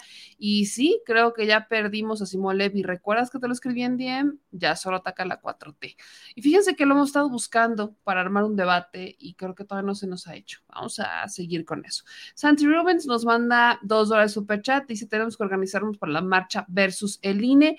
He estado viendo algunos comentarios por ahí que me decían que hay marchas pro INE, que va a haber una el 26, si no estoy mal. No he visto la información, pero eh, voy a compartirla, por supuesto. Santi Rubens nos mandó otro super chat de 5 dólares y dice: Tenemos que cuidarte mucho, Eddie, porque no te vayan a hacer daño. Estamos contigo, al igual que Laida. Ánimo con ustedes. Que bueno, mañana es martes del Jaguar, hablando de Laida Sansores, a ver qué eso qué nos depara. Pero vámonos un momento a Los Ángeles, porque esto, esto de la de las opiniones divididas también llegó a Los Ángeles, solo que en Los Ángeles ocurrió algo interesante. También en Los Ángeles hubo una marcha en contra del INE y al mismo tiempo hubo argumentos a favor del INE. Entonces, bien, hubo una marcha para defender al INE eso quería decir, una marcha para defender al INE y también hubo una para defender la reforma electoral. Vamos a ver y escuchar este, me encanta decirlo así, este reportaje que nos hace nuestro querido Juvenal desde Los Ángeles para que vea cómo también hasta allá llegaron y vea la manera en la que llegaron. Venimos a cubrir la noticia para Meme Yamel, el canal al Chile. Estamos enfrente del consulado de Los Ángeles. Hay dos grupos. De este lado estamos con los que están a favor de la reforma electoral que propone el presidente. Allá arriba hay otro grupo que está a favor del INE y que las cosas sigan igual. Vamos a agarrar la opinión de los ciudadanos, de cada uno. ¿Me podría decir su nombre? Liliana Trujillo Castro. ¿De dónde es usted? Soy originaria de Culiacán, Sinaloa. De Culiacán, Sinaloa. ¿Y el día de hoy qué es lo que hacen aquí? Venimos a apoyar la reforma electoral. La reforma electoral. La reforma electoral que propone el presidente Andrés El Manuel. presidente Andrés Manuel. ¿Cuáles son sus razones para apoyarla? Son muchas. Son muchos años que el pueblo de México ha sufrido. Son muchos años que los inmigrantes han venido para acá. No es tanto que vengan a mejorar su condición, sino vienen a ayudar al pueblo, a lo que quedó de sus, de sus familias también en México. Eh, ¿qué, ¿Qué parte de la reforma es la que más le interesa que pase? Que se bajen los sueldos, Ajá. que sean los, eh, que sean elegidos por el pueblo, que el pueblo vote por quien quiere que esté ahí. Ok. ¿Qué piensa de, la, de, de los contrarios? Porque estoy viendo que hay gente de aquel lado también que lo apoya. Los voy a ir a entrevistar también. No, sí, mira, cada quien tiene su opinión. Yo solamente pido que la gente se informe, que ya basta de tantos noticieros. Ahorita no podemos decir que no estamos, no tenemos las armas porque tenemos los teléfonos celulares, podemos mirar en las, en las, en los, con los reporteros independientes toda la información que hay. No, ya no nos tenemos que sentar a un TV Azteca, a un noticiero que nos esté diciendo cada vez mentiras y mentiras. Eh, eh, ¿Me podría decir tu nombre? Adán Reyes, de- del estado de Oaxaca. Del estado de Oaxaca. ¿Qué es lo que están haciendo el día de hoy aquí? Pues aquí más que nada eh, estamos enfrente del Consulado General de México en Los Ángeles, California, aquí manifestando nuestro total apoyo al gobierno de México, este, en base a lo de la reforma electoral, ya que este, se llevará a discusión la próxima semana en la Cámara de Diputados y es algo, un clamor del pueblo, ¿no? Porque ya, ya tenemos la experiencia del INE de, y nos consta del todo lo de la corrupción, de que ponía presidentes y todo. Y es algo que el pueblo mexicano ha dicho basta, porque como dice nuestro presidente, la política en México ya cambió y queremos todo transparente, todo legal, todo que sea, que el pueblo sea el, el principal actor. Que, ¿Qué parte de la reforma electoral es la que más les interesa a los mexicanos en el exterior? No, pues de hecho todos los puntos son muy interesantes, por ejemplo lo de lo, lo de lo que disminuyan los diputados, que sabemos que muchos que nomás iban a, a los que se, se molestaban en ir de la derecha, hay- hay- algunos nomás iban a dormir, y de los 500 que se reduzca a 300, ese es un muy buen punto, eso quiere decir que ya no se, se ahorra en ciertos, este, en ciertos, ah, ¿cómo te puedo decir? Ah, económicamente en no malgastar todo eso y se puede invertir Otra de las cosas es que el pueblo elija a sus representantes, no como antes que ellos ponían, vuelvo a tocar el tema del INE, que ellos ponían a, a presidentes y todo, eh, y así, eso lo de, lo de los diputados también así se manejaba, que si te rozabas con alguien de altura, de, de- que andaba ahí, te iban colando, te iban metiendo. Es que el presidente lo ha, eh, lo ha expresado muchas veces, que si te rozabas con los grandes, que ya era como un tipo de hacer política. Y no, eso es al- algo que no queremos, ¿verdad? Y las cosas en México, y no nomás en México, lo vemos a nivel mundial, que la política va cambiando para bien.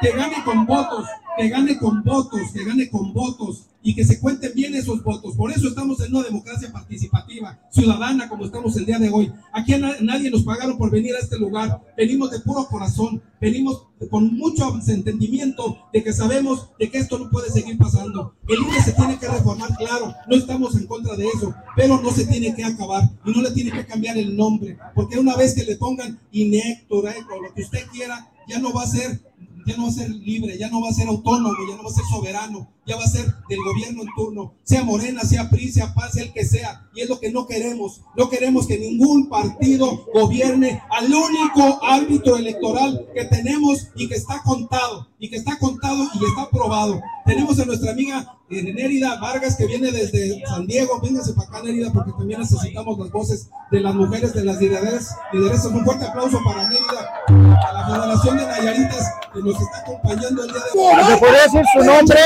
Raúl Murillo. ¿De qué parte de México es usted? Del mero Chihuahua. ¿Cuál es la razón que, estamos aquí, que están aquí el día de hoy? Bueno, un mensaje general a toda la comunidad mexicana y en especial a la migrante que estamos aquí en Estados Unidos. Es más lo que nos une que lo que nos divide.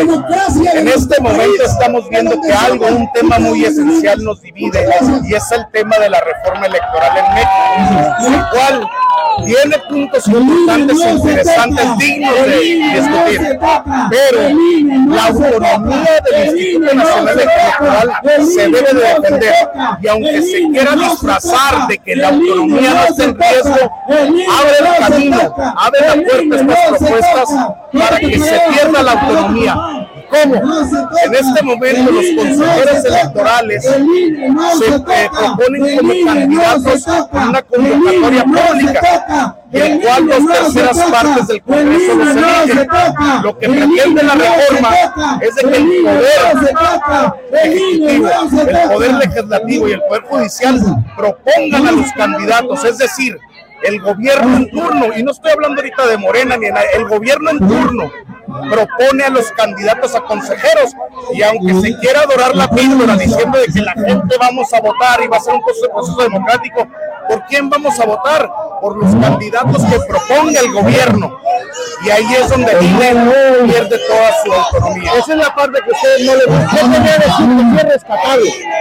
Que sí es rescatable, no, hay muchísimas cosas en las cuales con la reforma electoral yo personalmente estoy de acuerdo porque se han manejado mal por parte de los partidos. Estamos hablando de las diputaciones plurinominales, hablando del tiempo que, que se gastan las, los, los, ah, los partidos políticos en los medios de comunicación. Estamos hablando del dinero que se les da a los partidos políticos. Estamos hablando del número de senadores y diputados que existen. Hay cosas que nos unen, hay cosas que estamos de acuerdo, pero cosas que pierdan la autonomía libre y que se entreguen otra vez las elecciones al gobierno a quien controlaba antes, existían todos esos fraudes electorales, no lo podemos permitir. Este instituto, bien o mal, ha guiado a México hacia la democracia. Esa democracia que ayudó que abrumadoramente los mexicanos votaran por Andrés Manuel López Obrador, que tengamos un presidente moreno, que el Congreso sea abrumadoramente en mayoría de, de Morena. Pero si quitamos, si quitamos al INE, si le quitamos su autonomía, esto no se puede garantizar, no se pueden garantizar procesos democráticos.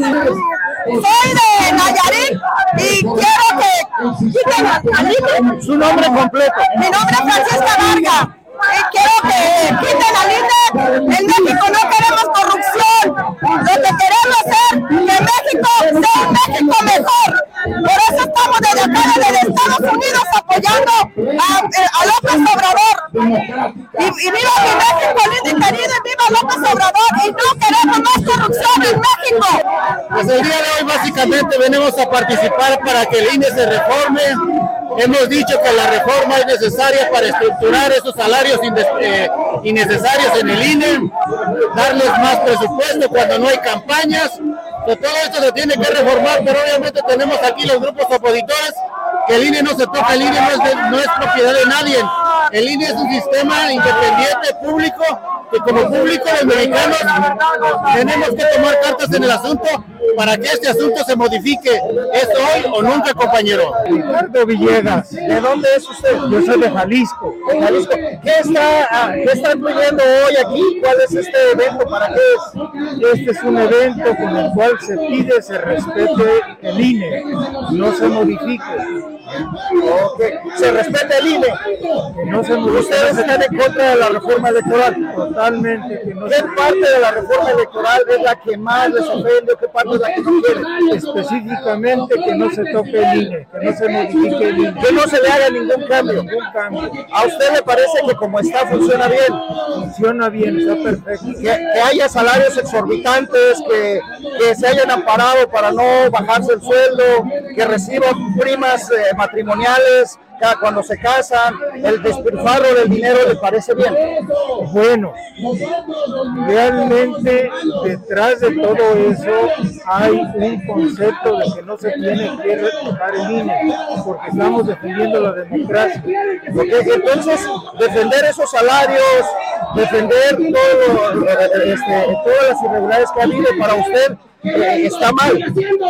Si ponemos en la balanza los beneficios que reciben todos los funcionarios públicos que tiene ahorita el gobierno no se comparan con todo lo que se le paga a los funcionarios del INE.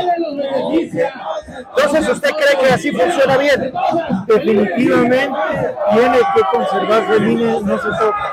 Okay, este, ¿A qué organización pertenece usted? Porque lo veo que trae una placa.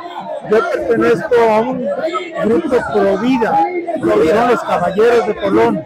Los Caballeros de Colón del grupo Provida. ¿Tiene alguna relación con la Iglesia Católica?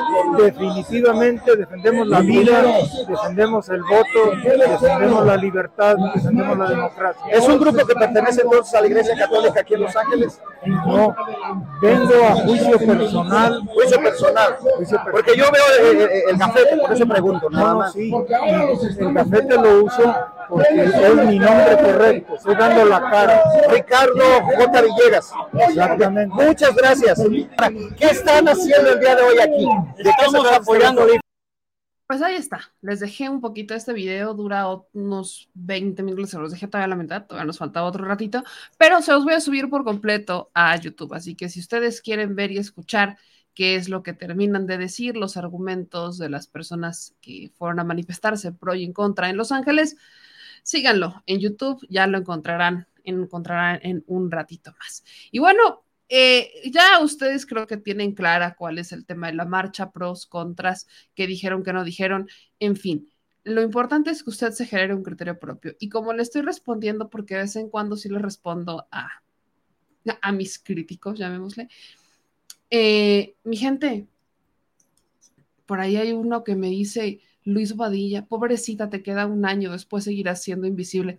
Pues ni tan invisible porque ya vamos para medio millón solamente en YouTube. Y ni tan invisible porque hayan andado comentando. Entonces me encanta cómo le comentan a lo invisible, ¿verdad? De verdad que, que, que a veces es impresionante cómo en, dentro de su frustración exhiben no solamente las incongruencias en las que caen, sino su hate su hate disfrazado de un llamado de emergencia. Yo sí lo tomo como un llamado, de, un llamado de auxilio, un llamado de ayuda, una exigencia para sacarlos de toda esa ignorancia, pero aquí seguiremos. Los años que tengan que venir, este espacio llegó para quedarse. Así que ojalá vuelvan a salir a manifestarse, pero ahora, ojalá lo hagan con argumentos. Y espero que sí se hayan informado, porque, para como veo, nada más, nada más no, no creo que se vayan a informar así. Y bueno, ya saliéndonos un poquito o bastantito, diría yo, sobre el tema de la marcha, hay otras not not notillas que quisiera darles. Uno, sobre la Secretaría de Gobernación de Miguel Ángel Osorio Chong. Miguel Ángel Osorio Chong, ex secretario de Gobernación, eh, y que quiso ser presidente de la República, pero no llegó, y que ahora quiere quitar a Alejandro Moreno Cárdenas para ser él quien se quede, o alguno de su grupo que se quede como dirigente nacional del PRI y que puedan continuar con la alianza, pues le salió un escandalito. Parece ser que la Secretaría de Gobernación de Miguel Ángel Osorio Chong habría desviado 2 mil millones de pesos para atender operativos de seguridad nacional. Vea usted, Esta es una información que comparte Contralínea, ¿no? La Secretaría de Gobernación de Miguel Ángel Osorio Chong habría desviado 2 mil millones de pesos para atender operativos de seguridad nacional y combatir la delincuencia organizada durante el gobierno de Peña Nieto. De acuerdo con Contralínea, en cada operativo de seguridad pública relevante o de emergencia, se, se le ordenaba a la entonces secretaria general de la Policía Federal, Frida Martínez Zamora abrir la caja fuerte y sacar de los sobres, los sobrecitos de lana en efectivo o cheques firmados y aprobados previamente. En medio, señala que Frida Martínez es el brazo derecho y es cercana a Osorio. Para justificar el gasto millonario, la exfuncionaria solo tenía que escribir el motivo del dicho gasto y se metía en un sobre en donde se habría sacado esta lana. Esto es interesante porque esta administración se encuentra con esta famosa caja fuerte y se encontró que todos los sobres estaban abiertos y muchos de ellos no tenían el documento que justificaría el gasto. Se presentó ya una denuncia penal en la Fiscalía General de la República por la desaparición de 2 mil millones de pesos y en la investigación el medio señaló que al revisar cada uno de los sobres ninguno tenía dinero y habían estado completamente vacíos. Este es un faltante de 2 mil millones de pesos. Recordarán ustedes que esta lanita eh, entraba dentro de los gastos que podía utilizar la Secretaría de Gobernación, como muchos otros. ¿eh? Cuando hablamos de gastos o partidas secretas o partidas escondidillas o como ustedes las quieran ver, estas partidas eran justamente lo que habían defendido. Algunas venían de fideicomisos, otras no, pero esta particular resulta interesante porque la Secretaría de Gobernación, hasta tiempos de Peña Nieto, era la que tenía el poder de la Secretaría de Seguridad Pública. Acuérdense que bajo la administración de Osorio Chong estaba la Secretaría de Seguridad, porque él era el que se encargaba de la política interior. Entonces, todo lo que tenía que ver con la Policía Federal topaba con la Secretaría de Seguridad. Ahí tenían a un encargado que en tiempos de Miguel Ángel Osorio Chong o en tiempos de Peña Nieto era Manelich Castillo. Entonces, ellos estaban encargados, ¿no? De la Policía Federal, estaban encargados de todos estos operativos, era el comisionado, etcétera.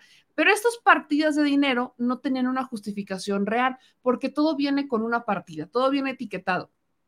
Hasta que te topas con esta cajita fuerte en donde si había alguna justificación, no es que fíjate que necesitamos sacar un documento de, no sé, eh, necesitamos un operativo de seguridad en la carretera, no sé cuál, entonces, eso supuestamente se tendría que justificar con este documento, se metía el papelito en la cajita y entonces adelante. Y pues eso como que nunca pasó.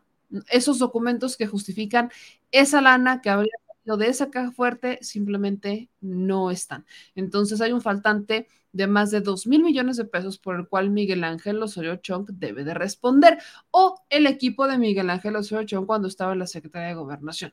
Ahora, el señor tiene fuero, es senador de la República e intenta hacerse del PRI. Si les digo, Miguel Ángel Osorio todavía nos dio unos taquitos, pero yo creo que yo creo que ya no se hicieron. Después de tantos años de estarle pidiendo una entrevista, yo creo que simplemente ya no nos dio respuesta el senador Miguel Ángel Osorio pero seguiremos intentando.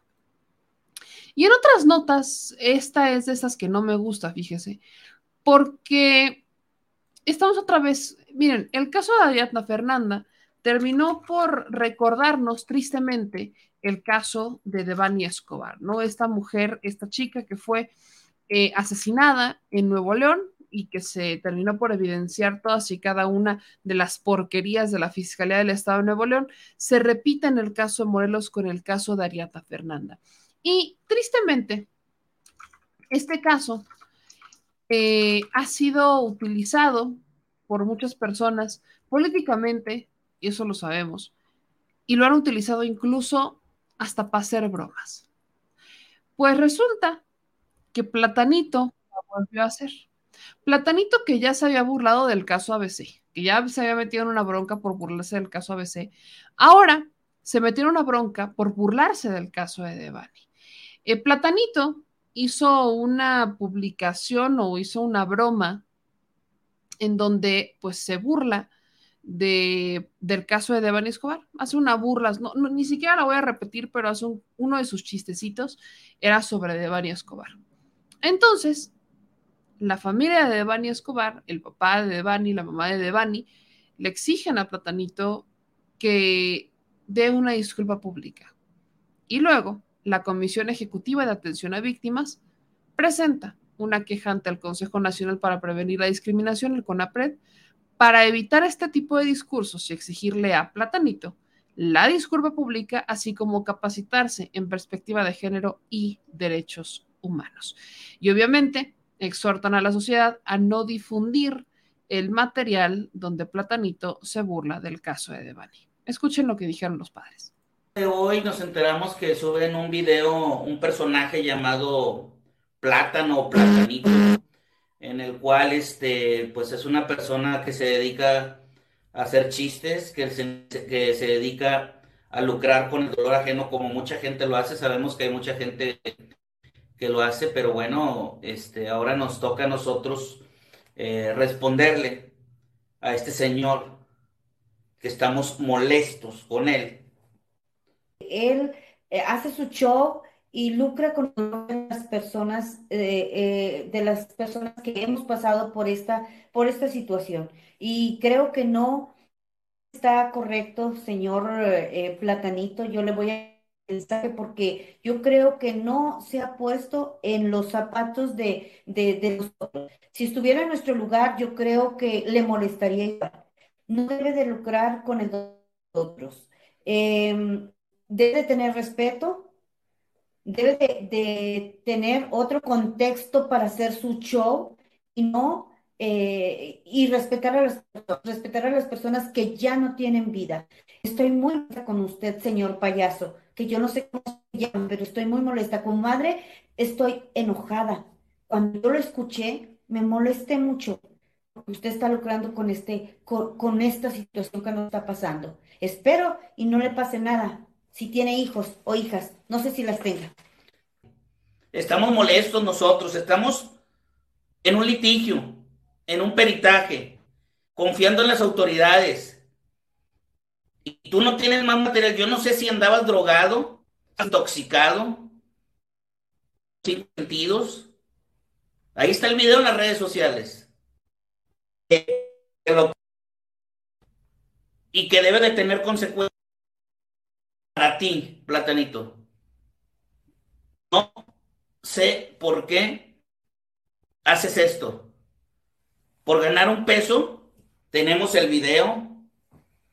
Vamos a hablar con nuestros abogados, vamos a proceder y le solicito y le pido a la gente que no siga este tipo de situaciones. Son cosas muy delicadas. Son feminicidios, sigue habiendo feminicidios, sigue habiendo desaparecidos, las fiscalías nos siguen mintiendo, en Nuevo León, en Morelos, en, Ciudad Juárez, en, Tamaulipas. Entonces exigimos a las autoridades, vamos a checar con los abogados, exigimos a las autoridades a ver qué procede. Si ya te pasó eso con la guardería ABC, con el kinder, a ver qué pasa con esto. Porque no se vale que sigas luchando con nosotros, contra con cosas que pasan y que lucres con, con de nosotros. Don Mario, como me conocen, Doña Lolis, como la conoce, como nosotros como maestros, no nos vamos a dejar platanito. No tienes, no sé ni qué, ni qué diminutivo ponerte, platanito. Eres un cobarde al estar, al estar diciendo eso de mi hija. Eres un cobarde diciendo que una, dos, tres por Devani, ¿dónde está Devani? Que está en la cisterna. Eres un cobarde al decir, se ahogó Devani y, y qué raro que si no hay agua. Eres un cobarde y todavía le mientas la madre al que lo suba. Bueno, pues ya lo subieron. Ya lo subieron y aquí estamos para darte la cara.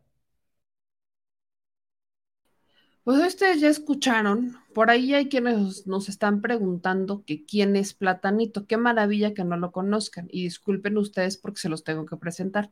Esta es la foto que encontré en donde se ve disfrazado y donde se ve él cuando estuvo hospitalizado y tenía COVID, pero pues salió avante. Este hombre que ya una vez que quizás lo ven dicen, ah, claro, ya sé quién es eh, pues es una persona que ha tenido muchas broncas. Su nombre es Sergio Alejandro Verduzco Riviera. Este personaje ha tenido muchas broncas porque, por ejemplo, en 2012, si no mal recuerdo, fue cuando le quitaron un programa por haberse burlado de la guardería ABC. Y le, se burla de la guardería ABC y entonces le tumbaron un programa. Eso lo hizo prácticamente desaparecer del escenario en México, pero Después volvió a aparecer, ¿no? Terminó reapareciendo en varios programas y demás. Después creo que tuvo un programa en Estrella TV. Luego también creo que se lo quitaron. Ya no supe qué pasó con no, no es como que le siga la pista a este señor, pero eh, sí, ha, sí se han dado, sí ha tenido consecuencias por sus chistes que no deberían de ser chiste, como este caso de la guardería ABC, repito, o el caso de Devani. No, a ver, y no es un tema para que nos digan, ay, es que generación de cristal, se llama respeto se llama respeto. Digo, yo sé que quizás a él le vale madre si se burlan de su pelona o si se burlan de su cuello. Yo sé que le vale madre, pero eso nada tiene que ver con burlarse de una, de una niña que fue asesinada o de burlarse de unos niños que fallecieron em, quemados en un accidente provocado, porque así fue, accidente provocado por personas que no querían que se supiera información vinculadas a la SATA, al gobierno saliente. O sea, e, e, eso, eso no es motivo de chiste, no es motivo de burla. Yo entiendo que la tragedia, ¿no? Que, uno, que, la, que la comedia nace de la tragedia, eso lo entiendo perfecto. Pero lo que hacen muchos comediantes es que se van a vivir cosas y entonces se burlan de ellos mismos se burlan de sus vivencias, de sus experiencias, se burlan de asuntos donde la regaron, se burlan de muchas cosas, porque pues, son con la única, son con el único tema donde no va a haber tema, donde no va a haber bronca. Se burlan quizás de acontecimientos sociales, de relaciones. Esos son temas con los que quizás, órale, jalo, vamos a reírnos, pero no te vas a burlar del feminicidio de una mujer, no te vas a burlar del asesinato de unos menores de edad. Esos no son temas para burlarse porque eso duele, eso dejó víctimas, eso dejó dolor. Eso, e, esas, ese tipo de tragedias no se convierten en comedia. Ese tipo de tragedias se convierten en asuntos para que la gente nunca en su vida los olvide y empecemos a mejorar nuestro sistema judicial. Deberían de haberse convertido en causas, pero para muchas personas eso no es una causa, como se les va a ocurrir. Entonces, este personaje evidentemente lucrando con los muertos. O sea, un Chumel Torres cualquiera, para que me entiendan, ¿no? Porque Chumel tampoco canta malas rancheras, también se ha burlado de los niños con Down, personas de color, de los hijos de los demás. O sea, Chumel Torres no, tampoco canta malas rancheras. Al menos yo ya no lo escucho, desde hace un par de años ya dejé de escuchar a Chumel Torres porque ya dejó de darme cerroiza, ya no, no, no, ya lo dejé de seguir hace años. Pero eh, ojalá este tipo de personas no solamente reciban esas capacitaciones en materia de derechos humanos, porque insisto, los toman como si fuera un chiste, se burlan de esto como si fuera un chiste. Y esto no es ningún tipo de chiste. Aquí nadie se debe de burlar de esto. Estamos viendo tragedias. ¿En qué cabeza cabe que van a estar a punta de, de lucrar o a costa de los demás? Yo insistiré con esto. De verdad, ojalá, ojalá y aprendan un poquito sobre los errores. Que en el caso de Platanito me queda perfectamente claro que no. Sergio Alejandro Verduzco Rivera no aprendió absolutamente nada. Ya le pasó una vez. Va por la segunda y tercera porque también lo han denunciado por acoso y chistes homofóbicos y contando. Esto no da risa, señor. Nada más se les encarga. Y como ya nos vamos, y no me gusta terminar con notas desagradables, mi gente linda, quiero ponerles, aprovechando que es el tema de la marcha, ¿no? Quiero ponerles este videíto parodia que hace Nayeli Salvatori sobre cómo explicarle la reforma electoral a todas las señoras de las lomas o aspirantes a señora de las lomas. Entonces, creo que es una maravilla para terminar de una manera un poquito menos destesada y terminar un poquito más relajados. Este videíto, si usted no tiene idea de cómo de cómo hablarle a sus tías las panistas, o a sus tías que viven en las lomas? Creo que Nay Salvatori tiene una respuesta.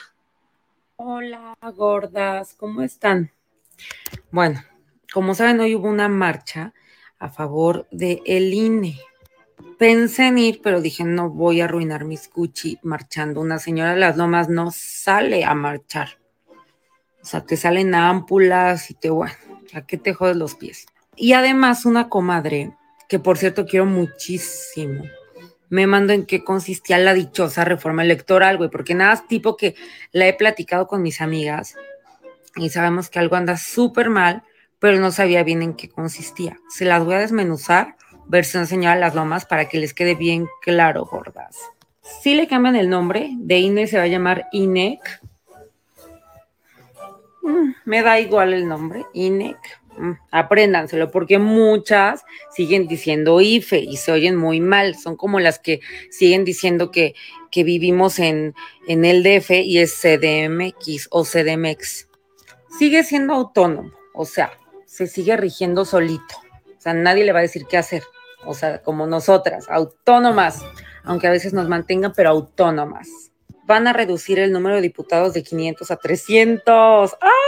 Ojalá y la Cámara de Diputados haga venta de garage de todas las curules que van a sobrar. Las curules son los asientos gordas, donde te sientas y son mega cómodos. O sea, yo estuve sentada ahí y de que, o sea, cojín así, deli, o sea, tipo como un reposet, y yo estoy montando como una sala de cine en su casa, en las lomas, y me encantaría que la Cámara hiciera una venta de garage y que sacaran todo eso, o sea, de los de, las curules que ya no se van a ocupar en las cosas de los diputados, por favor.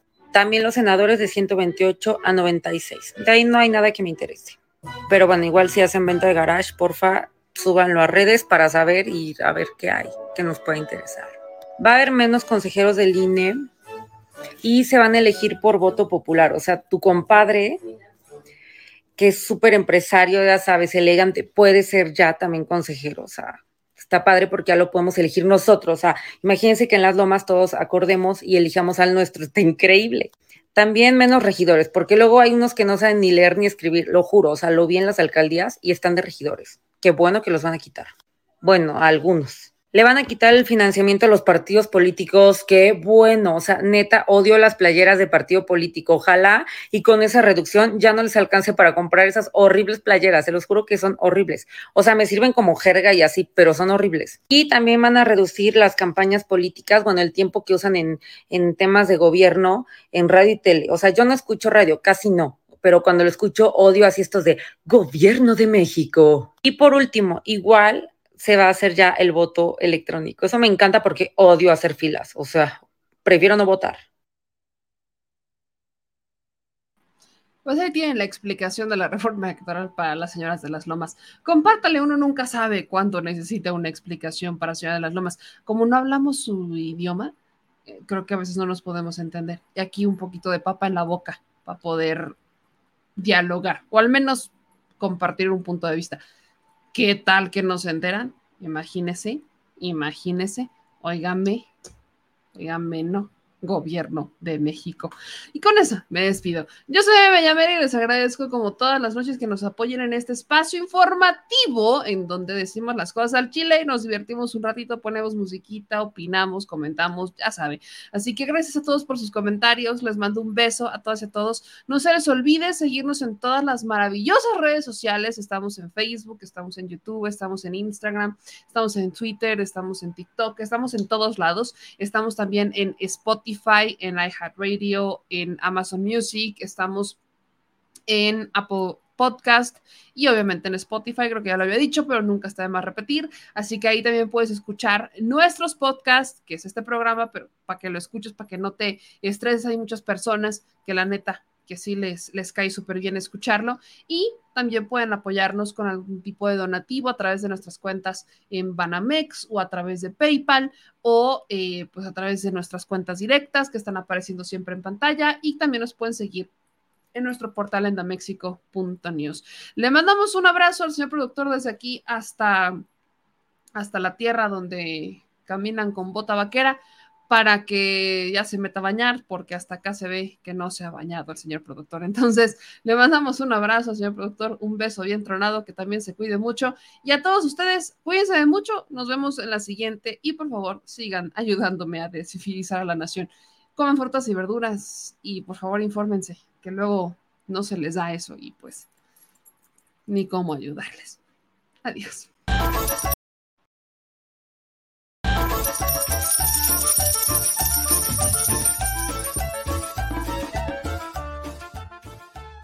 Al Chile. Recuerda que una forma de apoyar nuestro proyecto e impulsarnos a generar más y mejor contenido es a través de los superchats en nuestras transmisiones en vivo. Solo tienes que dirigirte al recuadro donde escribes mensajes, darle clic al símbolo de moneda, colocar los datos de tu tarjeta bancaria, el monto a donar y de forma inmediata se verá reflejado en un recuadro de color con el mensaje de tu preferencia. Otra manera, por si no nos alcanzas a ver en vivo, es ir a la descripción de nuestro video de YouTube, darle clic a la liga de PayPal y repetir el proceso como en los superchats. Ese recurso llegará directo a nuestra cuenta bancaria.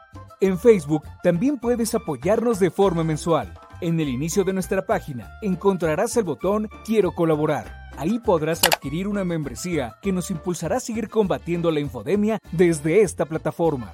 Y si eres de los que no confía en la tecnología, puedes hacer un depósito o transferencia a nuestro número de tarjeta Banamex, desde cualquier establecimiento, banco y hasta tu aplicación móvil. Anótalo. El número es 4766-8415-9203-0897. Recuerda, esto es completamente voluntario y es una forma de apoyar e involucrarte más con este proyecto independiente. Hazlo tuyo y comparte.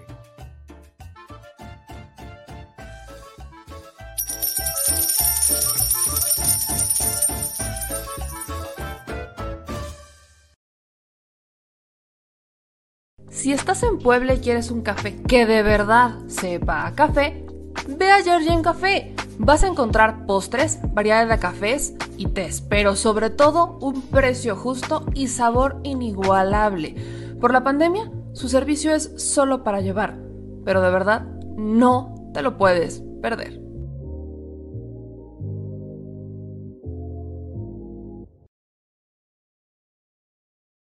Al chile, la indiferencia es el peor enemigo de todos y más de los animales. Los últimos datos del INEGI señalan que en México existen cerca de 18 millones de perros y alrededor del 70% viven en las calles, es decir, casi 13 millones han sido abandonados, extraviados o nacieron en las calles. Esto posiciona a México como el primer país de América Latina con mayor índice de perros abandonados y también con mayor indiferencia al tema.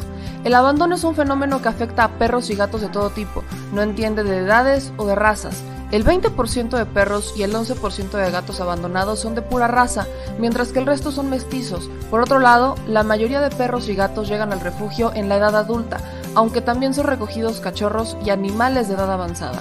El maltrato animal también está presente y nuestro país aún está en pañales, pese a que se está comenzando a legislar para crear sanciones más severas a quienes cometan ese tipo de delitos.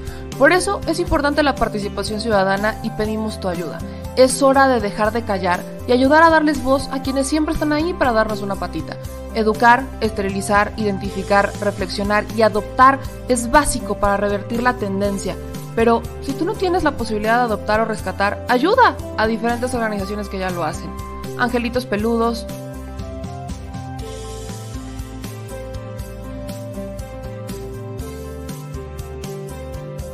Amor sin raza,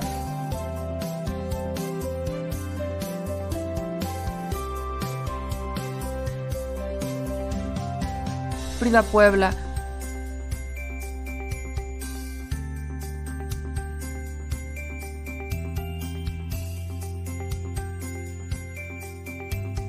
Rivera Rescue.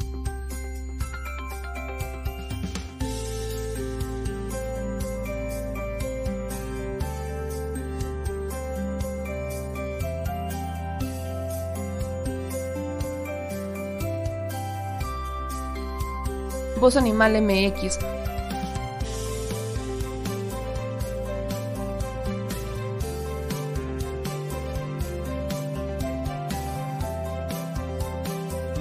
El albergue San Cristóbal.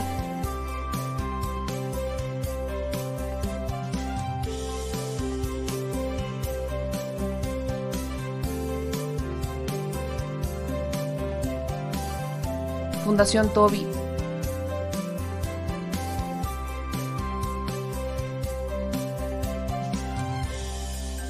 O Patitas Invisibles son algunas de las organizaciones a las que constantemente donamos y apoyamos, pero no es suficiente. Ayúdanos a que sean más voces las que salven vidas. Sus patitas, de verdad, pueden salvar tu vida. Difunde y dona.